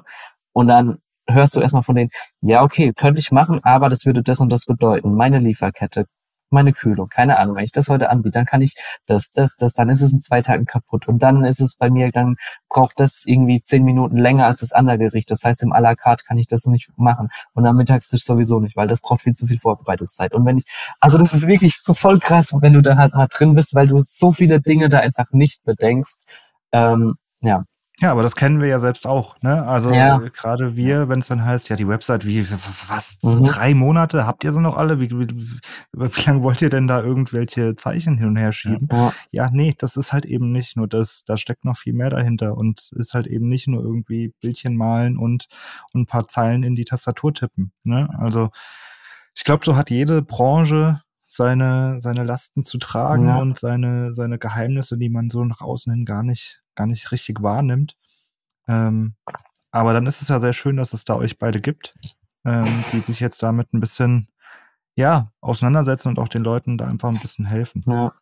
Ja, es macht auch und weil wir mega, ja. macht auch einfach mega Spaß, mit ja. den Leuten da zusammenzuarbeiten. Das Feedback halt direkt zu kriegen. Ganz ja. anderes, ja. Mhm. Ja, und weil wir jetzt alle Hunger haben, Domi, würde ich jetzt an dich übergeben. Wir haben in unseren ersten Folgen, wir haben, wir haben so zwei Folgen mal gemacht, da hatte jeder von uns so eine Art, äh, wir haben es Speed Snack genannt. Und da ist jeder so ein bisschen durch die Folge gerusht worden. Also der Domi würde jetzt einfach mal mit euch anfangen, das auch mal zu machen. Und ihr könnt jetzt da entweder abwechselnd machen oder jemand von euch sagt, okay, hey, das passt jetzt irgendwie zu mir besser und dann beantworte ich das. Und es ist eigentlich eine, eine, eine relativ, einfach nur eine Frage, das oder das. So kennt man. Und ähm, das würde ich gerade einfach mal hier einkippen, bevor wir zu unserem letzten Part irgendwie kommen, wo es nochmal ein bisschen ja, Projektmanagement-lastiger wird. Und würde sagen, dann machen wir eine kurze, kurze Speed-Snack-Pause in Anführungszeichen natürlich eine Pause. Ich überlege nur kurz, wie wir es machen, weil die sind gemischt. Let's vielleicht go, oder? Einmal ein bisschen designlastiger, einmal von, ihr könnt vielleicht einfach reinrufen, ja, der sich angesprochen fühlt und da was fühlt zu der Frage. Tatsächlich habe ich gar nicht so viel, aber wir fangen einfach mal an. Äh, Bewegtbild oder Foto? Okay. Foto. Foto. Manchmal frage ich auch, warum. Also ich, tatsächlich hätte ich jetzt getippt, Krass. Bewegtbild, irgendwie so Video. Hätte ich jetzt nicht gedacht. Hätte ich äh, auch nicht gedacht. Egal, ich, ich glaube, das kann man gar nicht beantworten, sondern ein Gefühl. Äh, Jan oder NPM? Äh, Bann. Okay. Jan, wenn es drauf ähm, ankommt. Michelin-Stern oder Imbiss? Frutiger oder Helvetica? Äh, WordPress, Webflow oder Wix? An. Habt ihr schon mal eingesetzt Webflow. selber Webflow? Oder? Okay. Kann man vielleicht, ja, vielleicht ja. auch noch mal kurz äh, drüber reden. Ähm, tatsächlich habe ich schon keine Fragen mehr. Alex, jetzt musst du. Ja, das war der kleine äh, schön, schön, dass er also, mitgemacht hat. Ähm, genau, ja. Ja, greifen doch einfach Webflow auf. Einfach Web, bei Webflow kurz weiter. Da ist Dominik nämlich sehr ja, interessiert ja, dran. Mhm. Das merke ich in den letzten Podcast-Folgen, nämlich immer auch in den Vorbereitungen. Da steht immer irgendwo Webflow. Ich war ja, du, im Anwalt, da stand auch auf einmal Webflow ja. dabei. Ich dachte, was willst du jetzt dem Anwalt fragen? Und dann hat er dann sogar gefragt, man, war ja, irgendwie relevant, das, ne? Ja, also es, war, es war relevant. Ich hab's auf dem und ähm, na, ich habe mich damit beschäftigt, einfach weil ich gesehen ja. habe, dass ein Trend in den letzten Jahren losgetreten, dass viele da auch mitarbeiten, auch wirklich Leute, die vorher sagen, ja, ich code alles from scratch, irgendwie sind umgestiegen auf Webflow. Ähm, habe ich einfach so mitbekommen, deshalb habe ich mich da selber mit beschäftigt äh, und da selber mal eine Seite mit zusammengebaut. Und für mich war es tatsächlich nicht das Tool der Wahl, weil ich irgendwie dann doch gedacht habe, oh, ich kann schneller CSS schreiben, als dass ich das hier machen kann. Aber es hatte irgendwie gewisse Vorteile auch. Da wäre vielleicht mal interessant, so aus eurer Perspektive, was sind da eure Erfahrungen, ähm, wo ihr sagt, ja, da hat seine Stärken, damit kann man irgendwie arbeiten oder ähm, finde ich jetzt als Entwickler gar nicht so cool. Vielleicht einfach mal so eure Erfahrung. Also ich kann ja vielleicht mal aus der Designperspektive. Ähm, ich habe tatsächlich unsere erste Seite, also nicht die aktuelle, sondern die vorher, äh, die habe ich noch gemacht, bevor das David mit am Start war. Und die habe ich damals mit Webflow gemacht. Ähm, und fand es jetzt als Designer ganz gut, der keinen Bock hat, sich äh, extern irgendjemand dazu zu holen, weil es halt dann doch visuell einfach äh, gut machbar war mit äh, ein bisschen Codeverständnis. Ähm, aber es ist halt schon geiler, wenn du halt wirklich weißt, okay, da ist ein Dev, der wirklich weiß, was du machst und der codet es wirklich custom, weil du halt einfach ganz andere Möglichkeiten hast. Und ähm, das halt gefühlt ich habe das Gefühl, mhm. dass eine Webflow-Seite immer aussieht wie eine Webflow-Seite, weil du hast halt die gleiche Animation, du, du hast halt irgendwie immer das Gleiche und du kannst dich nicht so kreativ, finde ich, in der Designphase austoben, weil du halt genau weißt, okay, du musst die Scheiße irgendwie auch gleich in Webflow umsetzen. und wenn du ein Dev hast, dann äh, hast du halt einfach diese Kollaboration, ja, so halt dann hast irgendwie geile Custom-Animationen. ja. genau. Ja. Ja, also aus, aus Entwicklersicht ist ja, also bin ich auch bei dir, Dominik. Das ist, ähm, ich bin auch schneller mit, wenn ich es einfach mhm. mit CSS, genau, Tailwind oder so, einfach äh, runtercoden kann, das Ganze. Da kann auch, kann ich auch schneller testen. Webflow nimmt halt auch viel Flexibilität, was es angeht. Wenn du Custom Code oder sowas hast, so Plugins kannst du noch easy integrieren, aber dann so Custom Code wird schon, wird schon, wird schon ein bisschen äh, schwieriger. Und die ganze, mhm. ganze Maintainability ist halt auch noch so ein Thema, ne? Hast du, wenn halt das deine Entwicklungsumgebung hast, ist halt auch schon mal halt, und natürlich Kost, Kostenpunkt auch, muss halt natürlich auch, kostet halt natürlich was, wenn du zum Beispiel eine einfache statische Website hast und du schon einen Server bereit hast, äh, der vielleicht, ähm, der vielleicht auch schon virtualisiert ist oder halt irgendwo Container drauflaufen können, äh, dann kostet es sich ja so gut wie nichts. Das ist ja, wenn du, wenn du eine Website hast mit, keine Ahnung, 20, 30 Usern im Monat oder 100 Usern im Monat, sogar noch mehr, die dann auf, auf, auf deinen Server mit draufnimmst, dann äh, verbraucht das so gut wie keine Ressourcen, anstatt dann wieder äh, bei Webflow, ich weiß, ich weiß gar nicht, wie viel das kostet, 20, 30 Euro pro, pro Website da, ähm, da was äh, das zu bezahlen, ja, für eine einfache für eine einfache Website. Aber für Designer ist es, glaube ich, echt ein ziemlich, ein ziemlich äh, geiles Tool, das einfach umzusetzen, umsetzen zu können, dass diese Barriere, also diese, dieses, dieser No-Code-Ansatz da ist. Man sollte, glaube ich, schon auch so ein gewisses Verständnis für ja. CSS haben, auf jeden Fall. Vielleicht am besten noch dann so ein bisschen JS, wenn man noch so ein paar nice Effekte reinmachen will oder Libraries hat, die man benutzen will. Aber ja, genau, für einen Entwickler kann man, kann man, kann man bestimmt auch machen. Also, aber es ist nicht meine persönliche, ist es nicht meine, ist es nicht meine äh, persönliche. Ja, ich habe auch. Genau. Also. Ja, ich will da noch mal, ich will da noch mal mehr rein, Alex, damit das endlich mal bekommen, damit das hier mal beim Tisch ist. So. ähm, also, was ich irgendwie das Gefühl hatte vom vom Styling her, ähm, ich weiß halt, wie man CSS schreibt, was das für Eigenschaften gibt, die man irgendwie anwenden kann. Und im Webflow hast du dafür halt irgendwie eine Oberfläche, wo du dann deine Paddings, Margins, whatever da irgendwie zusammenklickst. Und da habe ich gedacht, ach du liebe Zeit, ich kann das einfach schreiben. Äh, da bin ich zehnmal schneller, als jetzt rein zu tippen und zu klicken und das zu justieren. Und dann habe ich das nächste Element und dann muss ich eigentlich wieder darauf achten, ob das die gleichen Abstände sind. Also man muss da schon irgendwie, finde ich, fand ich sehr zeitintensiv, jedenfalls für den Styling-Part. Es hilft natürlich aber auch, ohne jetzt irgendwie vorher vielleicht ein Design-Tool offen zu haben, mal schnell was zu testen. So kann ich das irgendwie machen. Das ist cool. Einfach zwei, drei Stellschrauben drehen, ah, so gefällt's mir besser. Und hab's direkt ja programmiert. Ne? Hatte auch den, den Charme irgendwie. Ähm, ich fand es aber von, von jetzt hier Developer Experience fand ich es einfach nicht gut, muss ich ganz ehrlich sagen. Äh, ich fand auch das CMS so ein bisschen, ja. ja. da kann man irgendwie was machen und Module da irgendwie anlegen, aber irgendwie fand ich es gar nicht so, auch da hatte ich wieder das Gefühl, das versteht gar nicht jeder Nutzer. Als Entwickler verstehst du das irgendwie cool, aber als User hatte ich da sogar schon wieder Bedenken, dass das irgendwie gut funktioniert und äh, habe dann so für mich mit rausgenommen, paar Sachen sind echt cool gelöst, wo ich auch denke, als Entwickler, das wäre hilfreich, zum Beispiel irgendwie Grids anzulegen und die schiebst du dir da einfach zusammen und hast am Ende deinen perfekten äh, äh, Grid-Code. Ähm, das ist manchmal ein bisschen Brainfuck in, in der Programmierung. Das klickst du dir halt zusammen und weißt, ah, okay, jetzt hier mein Grid bisschen komplizierter aufgebaut, irgendwie mehrere Spalten, Rows, irgendwie genestet, whatever. Das geht damit halt echt easy und schnell und intuitiv und ähm, da habe ich gedacht, naja gut, äh, ganz hilfreich, um den Code dann zu exportieren vielleicht.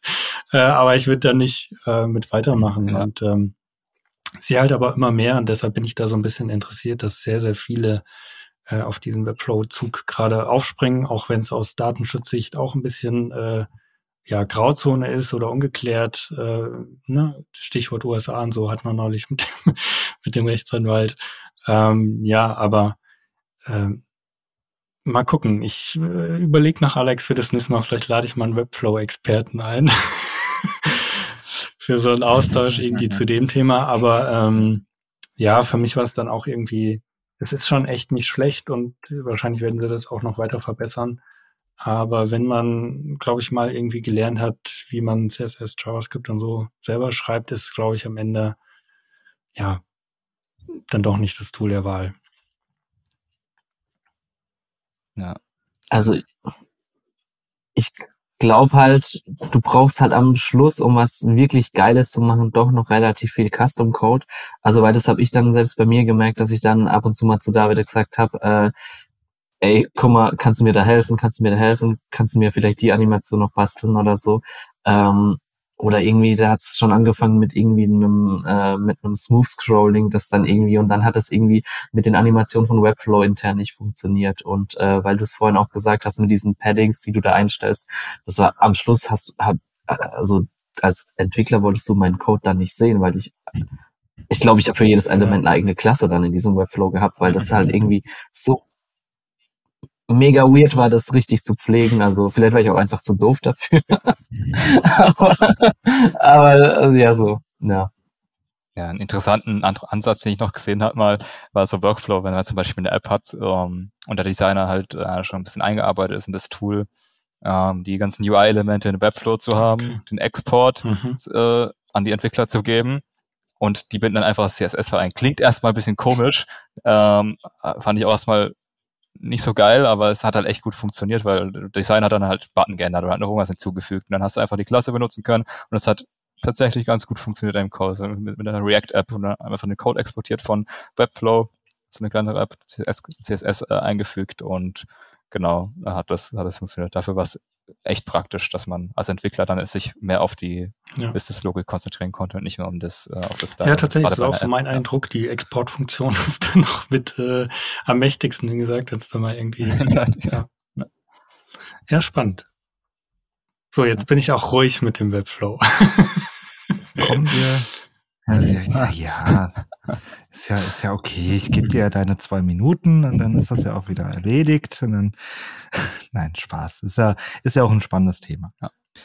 Aber was mindestens genauso spannend ist, ist ja auch ein bisschen Projektmanagement an der Stelle, wenn man so eine, so ein Studio irgendwie äh, hat. Da, da gibt's ja dann jetzt nicht nur irgendwie, wir designen ein bisschen und wir coden ein bisschen, sondern gibt's auch ein bisschen was drumherum und da würde uns einfach mal interessieren, wie sieht bei euch zum Beispiel so eine Kundenakquise aus? Ja, oder wie kalkuliert ihr eigentlich eine Webseite? Ja, ähm, vielleicht könnt ihr erstmal zum, zum Thema Kundenakquise irgendwas sagen. Also wie sieht das bei euch aus? Ähm, bekommt ihr viele Anfragen auch einfach über Social Media zum Beispiel. Ihr habt, also das muss ich wirklich nochmal sagen, ich habe, glaube ich, selten so eine geile Webseite gesehen, die auf der einen Seite viel, viel Inhalt bietet, und zwar guten Inhalt, und auf der anderen Seite aber auch noch sehr, sehr geil aussieht. Genauso euer Social Media Auftritt. Gerade Instagram finde ich mega, finde ich super aufgeräumt, super strukturiert und einfach, wo du Bock hast, auch weiterzulesen. Ähm, genau, also kommt da viel drüber oder wie sieht es bei euch aus? Äh, ja, danke auf jeden Fall schon mal. ähm, und äh, tatsächlich ist es ein Problem bei uns, also die Akquise. Ähm, wo wir aktuell die meisten Projekte haben, ist, würde ich sagen, wirklich Behance. Wo wirklich die, also hätten wir jetzt auch nicht gedacht, aber so bisher unsere größten Projekte sind darüber gekommen. Ähm, Instagram jetzt wirklich, natürlich weiß man jetzt nie, äh, wir, also wir fragen zwar immer, äh, aber jetzt so wirklich aktiv eine Anfrage über Behance, äh, über, über Instagram haben wir bisher nicht bekommen. Und das größte Akquise-Tool ist, glaube ich, wirklich hier Mund-zu-Mund-Propaganda. Also die kennen uns oder irgendwie eine Agentur, mit der wir zusammengearbeitet, schieben uns ein Projekt zu. Ähm, genau, das ist aktuell so ein bisschen unser Akquise Tool, auch wenn wir da nicht wirklich zufrieden damit sind. Ne? Also deshalb hatten wir anfangs des Jahres dieses Coaching gemacht, weil wir das irgendwie mehr, mehr äh, geplant haben wollten. Aber irgendwie hat es bisher jetzt noch nicht so wirklich funktioniert. Ähm, Aber habt ihr das genau. Gefühl, dass ihr ausgelastet seid trotzdem? Oder, oder sagt ihr eher, boah, pff, also so eins, zwei Projekte wären jetzt schon ganz gut, wir langweilen uns ein bisschen. Also, ja. keine Ahnung. Ist das, ja? Okay. Ja, also äh, Projekte werden gut. Äh, langweilen, also wir nutzen die Zeit, wenn wir Zeit haben, immer für, für internen Stuff. Also wir haben eigentlich immer irgendwas internes am Laufen, mehrere Projekte. Äh, das heißt, äh, ausgelastet sind wir, aber es wäre natürlich geiler, wenn es auch wirklich finanziell lohnende Kundenprojekte wären. Äh, und das ist halt immer so das Problem, ne? weil aktuell ist so eine Situation, ich bin eigentlich bei 200 Prozent Auslastung, aber jetzt so wirklich im Dev bräuchte halt jetzt wieder was. Und das ist halt so ein bisschen bei unserer aktuellen Größe noch auch so ein bisschen das Problem, dass du halt trotzdem ja, wenn jetzt eine Website-Anfrage reinkommt, irgendwie ein Design brauchst und aktuell ich halt komplett ja. dicht bin. Also das wird dann auf jeden Fall spannend, wie man, wie man das macht. Aber auf der anderen Seite brauchen wir es halt, dass halt die Auslastung dann von David sichergestellt ist. Das war jetzt in den letzten Wochen äh, eher andersrum, dass dann halt wirklich, äh, wenn du ein Design gemacht hast, dass die Web Design ist ja meist, keine Ahnung, wenn ich jetzt sage, eine Woche brauchst du ein Design für eine Website, das schon schnell ist, aber gehen wir jetzt einfach von einer Woche aus, dann hast du ja bestimmt drei, drei vier Wochen Dev-Zeit, bis das alles mal steht. So, ähm, Von daher hat es eigentlich immer gut funktioniert. Aber aktuell sind wir halt an so einer Situation, wo wir da halt so ein bisschen Ungleichgewicht haben. Ja. Da, wo wir auch noch nicht wirklich so die Lösung haben, wie man damit umgehen soll. Ja. ja. Okay, und das Thema, okay, da, da, ich hatte noch eine Frage tatsächlich, die, die auch in die Richtung ge gegangen wäre, im Sinne von, wie sehr kümmert ihr euch um eure eigene Webseite und eure Inhalte. Das könnte das jetzt erklären, was du ja. gerade gesagt hast, dass ihr dafür auch im Moment natürlich viel Zeit dafür habt, das auch ein bisschen zu optimieren, ein bisschen Anführungszeichen, ihr habt wirklich geilen Content. Ähm, da habt ihr wahrscheinlich dann die Zeit einfach auch sehr, sehr gut genutzt an der Stelle, nehme ich an. Ja, also generell ist gerade so Case-Aufbereitung frisst bei uns unfucking fassbar viel Zeit. Also wir nutzen uns, mhm. wir nutzen, wir, also gerade wenn wir dann wirklich äh, ähm, so ein ganzheitliches Projekt machen, wo wir irgendwie noch einen geilen Print haben. Am liebsten gehen wir dann noch bei der Druckerei vorbei, shooten dann irgendwie noch Außenprozess, äh, fotografieren die Sachen hier, fotografieren wirklich äh, die Website, wie man irgendwie über die Website scrollt, äh, machen dann ein Video draus, äh, anstatt es einfach nur in Mockups zu packen. Überlegen uns wirklich eine Story, wie man das Projekt präsentieren kann oder jetzt gerade für, wir hatten für ein Musiklabel äh, ein, äh, eine Website gemacht und so ein digitales Corporate Design und haben da überlegt, okay, wie muss dann wirklich der Bildlook unserer Mockups, die wir da einbinden, sein, damit man halt diesen Kontext zur Musik irgendwie hinbekommt.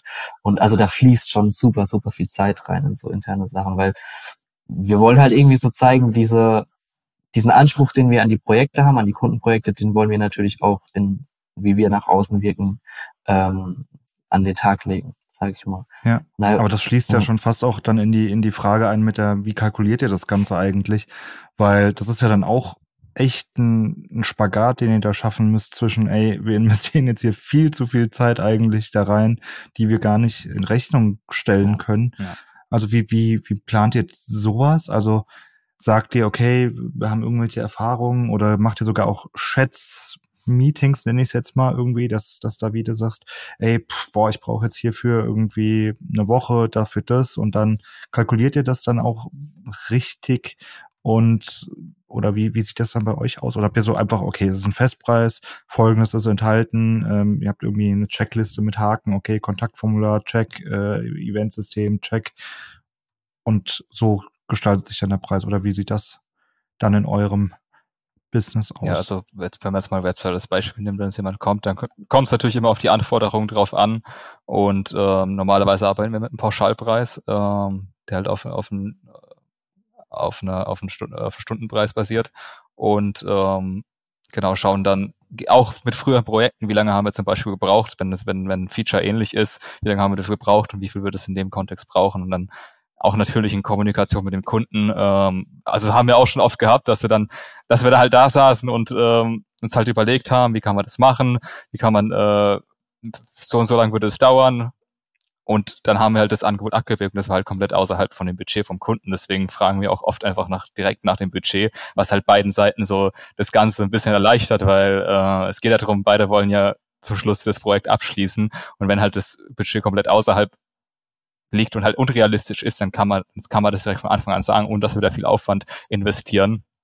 Genau. Oder halt, wenn es halt wirklich ein geiles Projekt ist, wo wir halt auch für uns sehen, dann gehen wir halt, kommen wir halt oft, in, oft entgegen und, äh, und sagen und schauen halt, was wir machen können in, innerhalb des Budgets des Kunden, genau. Also es ist wirklich, äh, das sehen wir, sehen wir sehr flexibel bei, bei, der, bei der Preisgestaltung.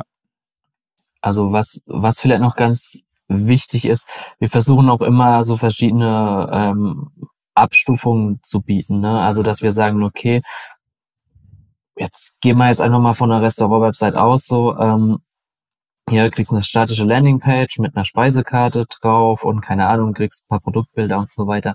Ähm, aber wir können hier natürlich, also Summe X, so, keine Ahnung, sagen wir einfach mal 8000 Euro, ähm, ziemlich basic so, aber natürlich hast du auch die Möglichkeit, dass wir dir irgendwie noch ein cooles äh, An äh, Reservierungsformular mit einbauen und XYZ so dann, keine Ahnung, rechnen wir für 12.000 Euro und dann hast du vielleicht irgendwie noch die Premium-Variante, wo du vielleicht, keine Ahnung, was, irgendwie noch eine fancy Intro-Animation oder whatever irgendwie hast, ähm, dass der Kunde wirklich sieht, okay, und ähm, so, ich habe die Wahl, so, ne? Äh, aber was wir halt ungerne machen, ist, dass wir uns halt dann, weil das ist halt oft mal so, ah ja, kann man das nicht für günstiger machen hier. Ihr habt mir 8000 Euro angeboten, können wir das nicht für 5000 Euro machen. Und was wir dann versuchen, ist halt eher, können wir machen, würde aber bedeuten, dass XYZ rausfliegt. Einfach ja. so. Äh, ja. Es funktioniert manchmal gut, manchmal weniger gut. Äh, wenn wir dann sagen, okay, das ist aber was, wo wir unbedingt machen wollen, weil es auch ein cooler Portfolio-Case ist, dann, aber das wissen wir eigentlich meist schon im Voraus, dass wir halt vorher schon sagen, ey, okay, wir wollen das gerne mit dir machen, so. Das ist eigentlich, würde es mehr kosten, aber wir bieten dir keine Ahnung, 10, 20 Prozent Rabatt einfach, weil wir Bock haben auf das Projekt. Bedeutet aber für dich, dass wir da auch ein bisschen Mitspracherecht haben. Äh, das heißt, äh, da geht halt dann einfach nicht alles, sondern dann wollen wir halt auch, das ist geil. Also das ja. und nicht auf der Nase rumtanzen lassen, sage ich mal. Ja, genau. Ja.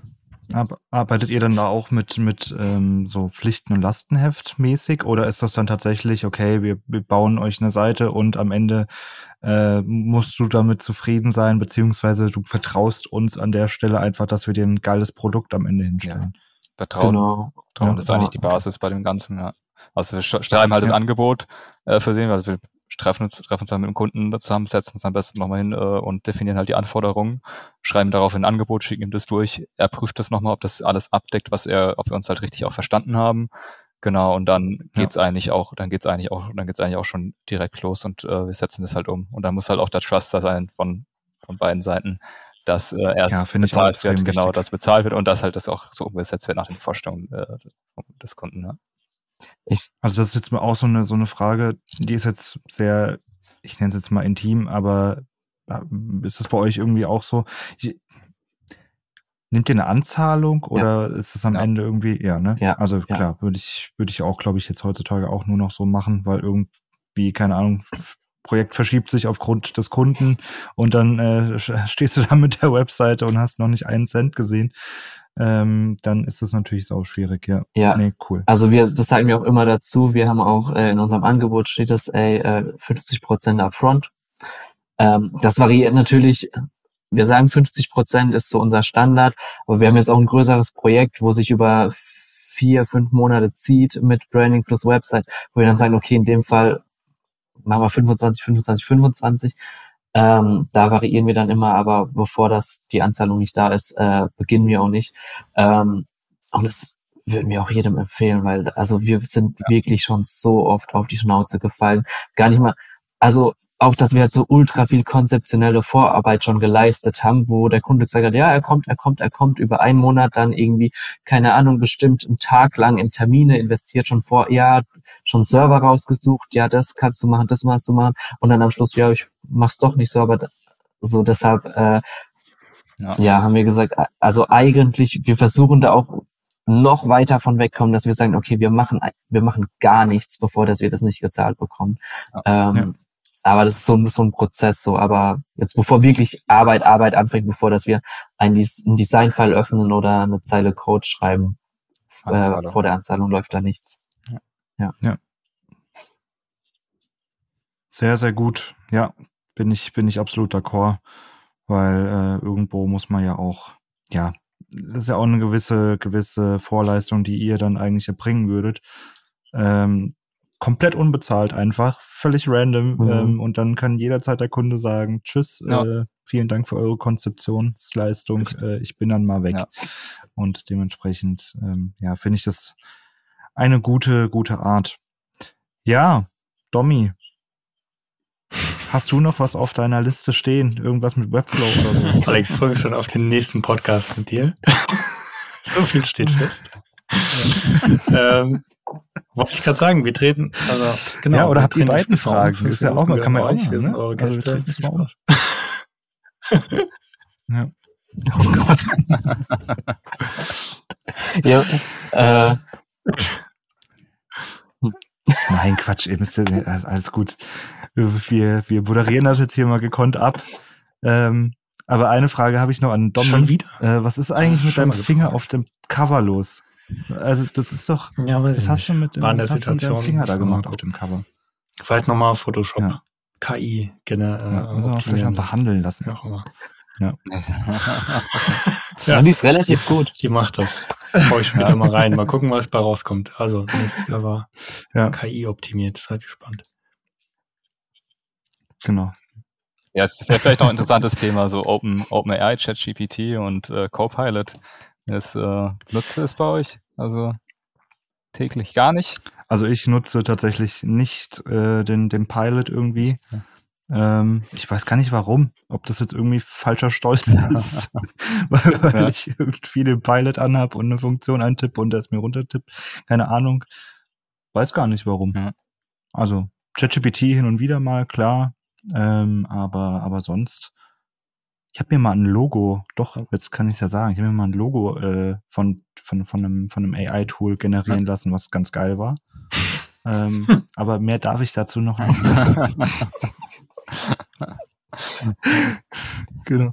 Ja, David hat mich immer dazu geforst. Ähm, ich habe mich die ganze Zeit gewartet. Ich bin so jemand, wenn für mich ein Tool funktioniert, ich habe auch relativ lange einfach an Adobe XD festgehalten, weil das hat für mich funktioniert, das hat meine Ideen runtergebracht. Für mich muss es einfach so am liebsten Zettel und Stift so. äh, ich, ich muss irgendwie meine Ideen und ähm, ja und dann für dieses äh, dieses neue Photoshop Beta und dann habe ich da irgendwie was in dem alten Photoshop äh, retuschiert und hat er gesagt, ja, teste das doch einfach mal. Und das gemacht und das war einfach so, das war einfach so, so krass und seitdem ne? bin, ja. so, so heftig. Ja. Und seitdem, ja, bin ich angefixt. AI-Game. ja. Ja, spannendes Thema. Machen wir ja, vielleicht den nächsten Podcast mit euch in einem halben Jahr mal, wie auch immer. Gucken wir mal. Ja, dann, dann könnt ihr berichten über eure weiteren Erfahrungen unsere, mit den ganzen. Unsere AI berichtet dann, schreiben eine AI, die hier ja, im Podcast Ja, stimmt, genau. Eure AI-Personen äh, kommen. Ja, das ist doch ein perfekter Cliffhanger für äh, ja. irgendwann mal. Ja, Domi, in diesem Sinne. ja. Cool. Würde ich sagen, ähm, beenden wir das hier doch mal und freuen uns, euch beide hier gehabt zu haben. Domi, ich bin auch stolz, dass du wieder hier warst. Ähm, schön, euch hier gehabt zu haben. Ähm, ihr habt uns wirklich einen schönen Einblick in eure in euer Studio gegeben. Also auch äh, danke dafür, für euer Vertrauen, dass ihr hier so offen auch äh, über Dinge geredet habt, über die nicht sehr häufig auch öffentlich geredet wird. Und ich glaube, wir werden in Kontakt bleiben und ich glaube auch, dass das nicht unser letzter Talk vielleicht gewesen sein wird. Und in diesem Sinne würde ich sagen, bis zum nächsten Mal. Adieu, macht's gut. Bis bald. Ciao, danke Ciao, euch auf jeden Fall. Ja, danke für die Einladung. Hat echt mega Spaß gemacht. Mega interessant, ja. ja.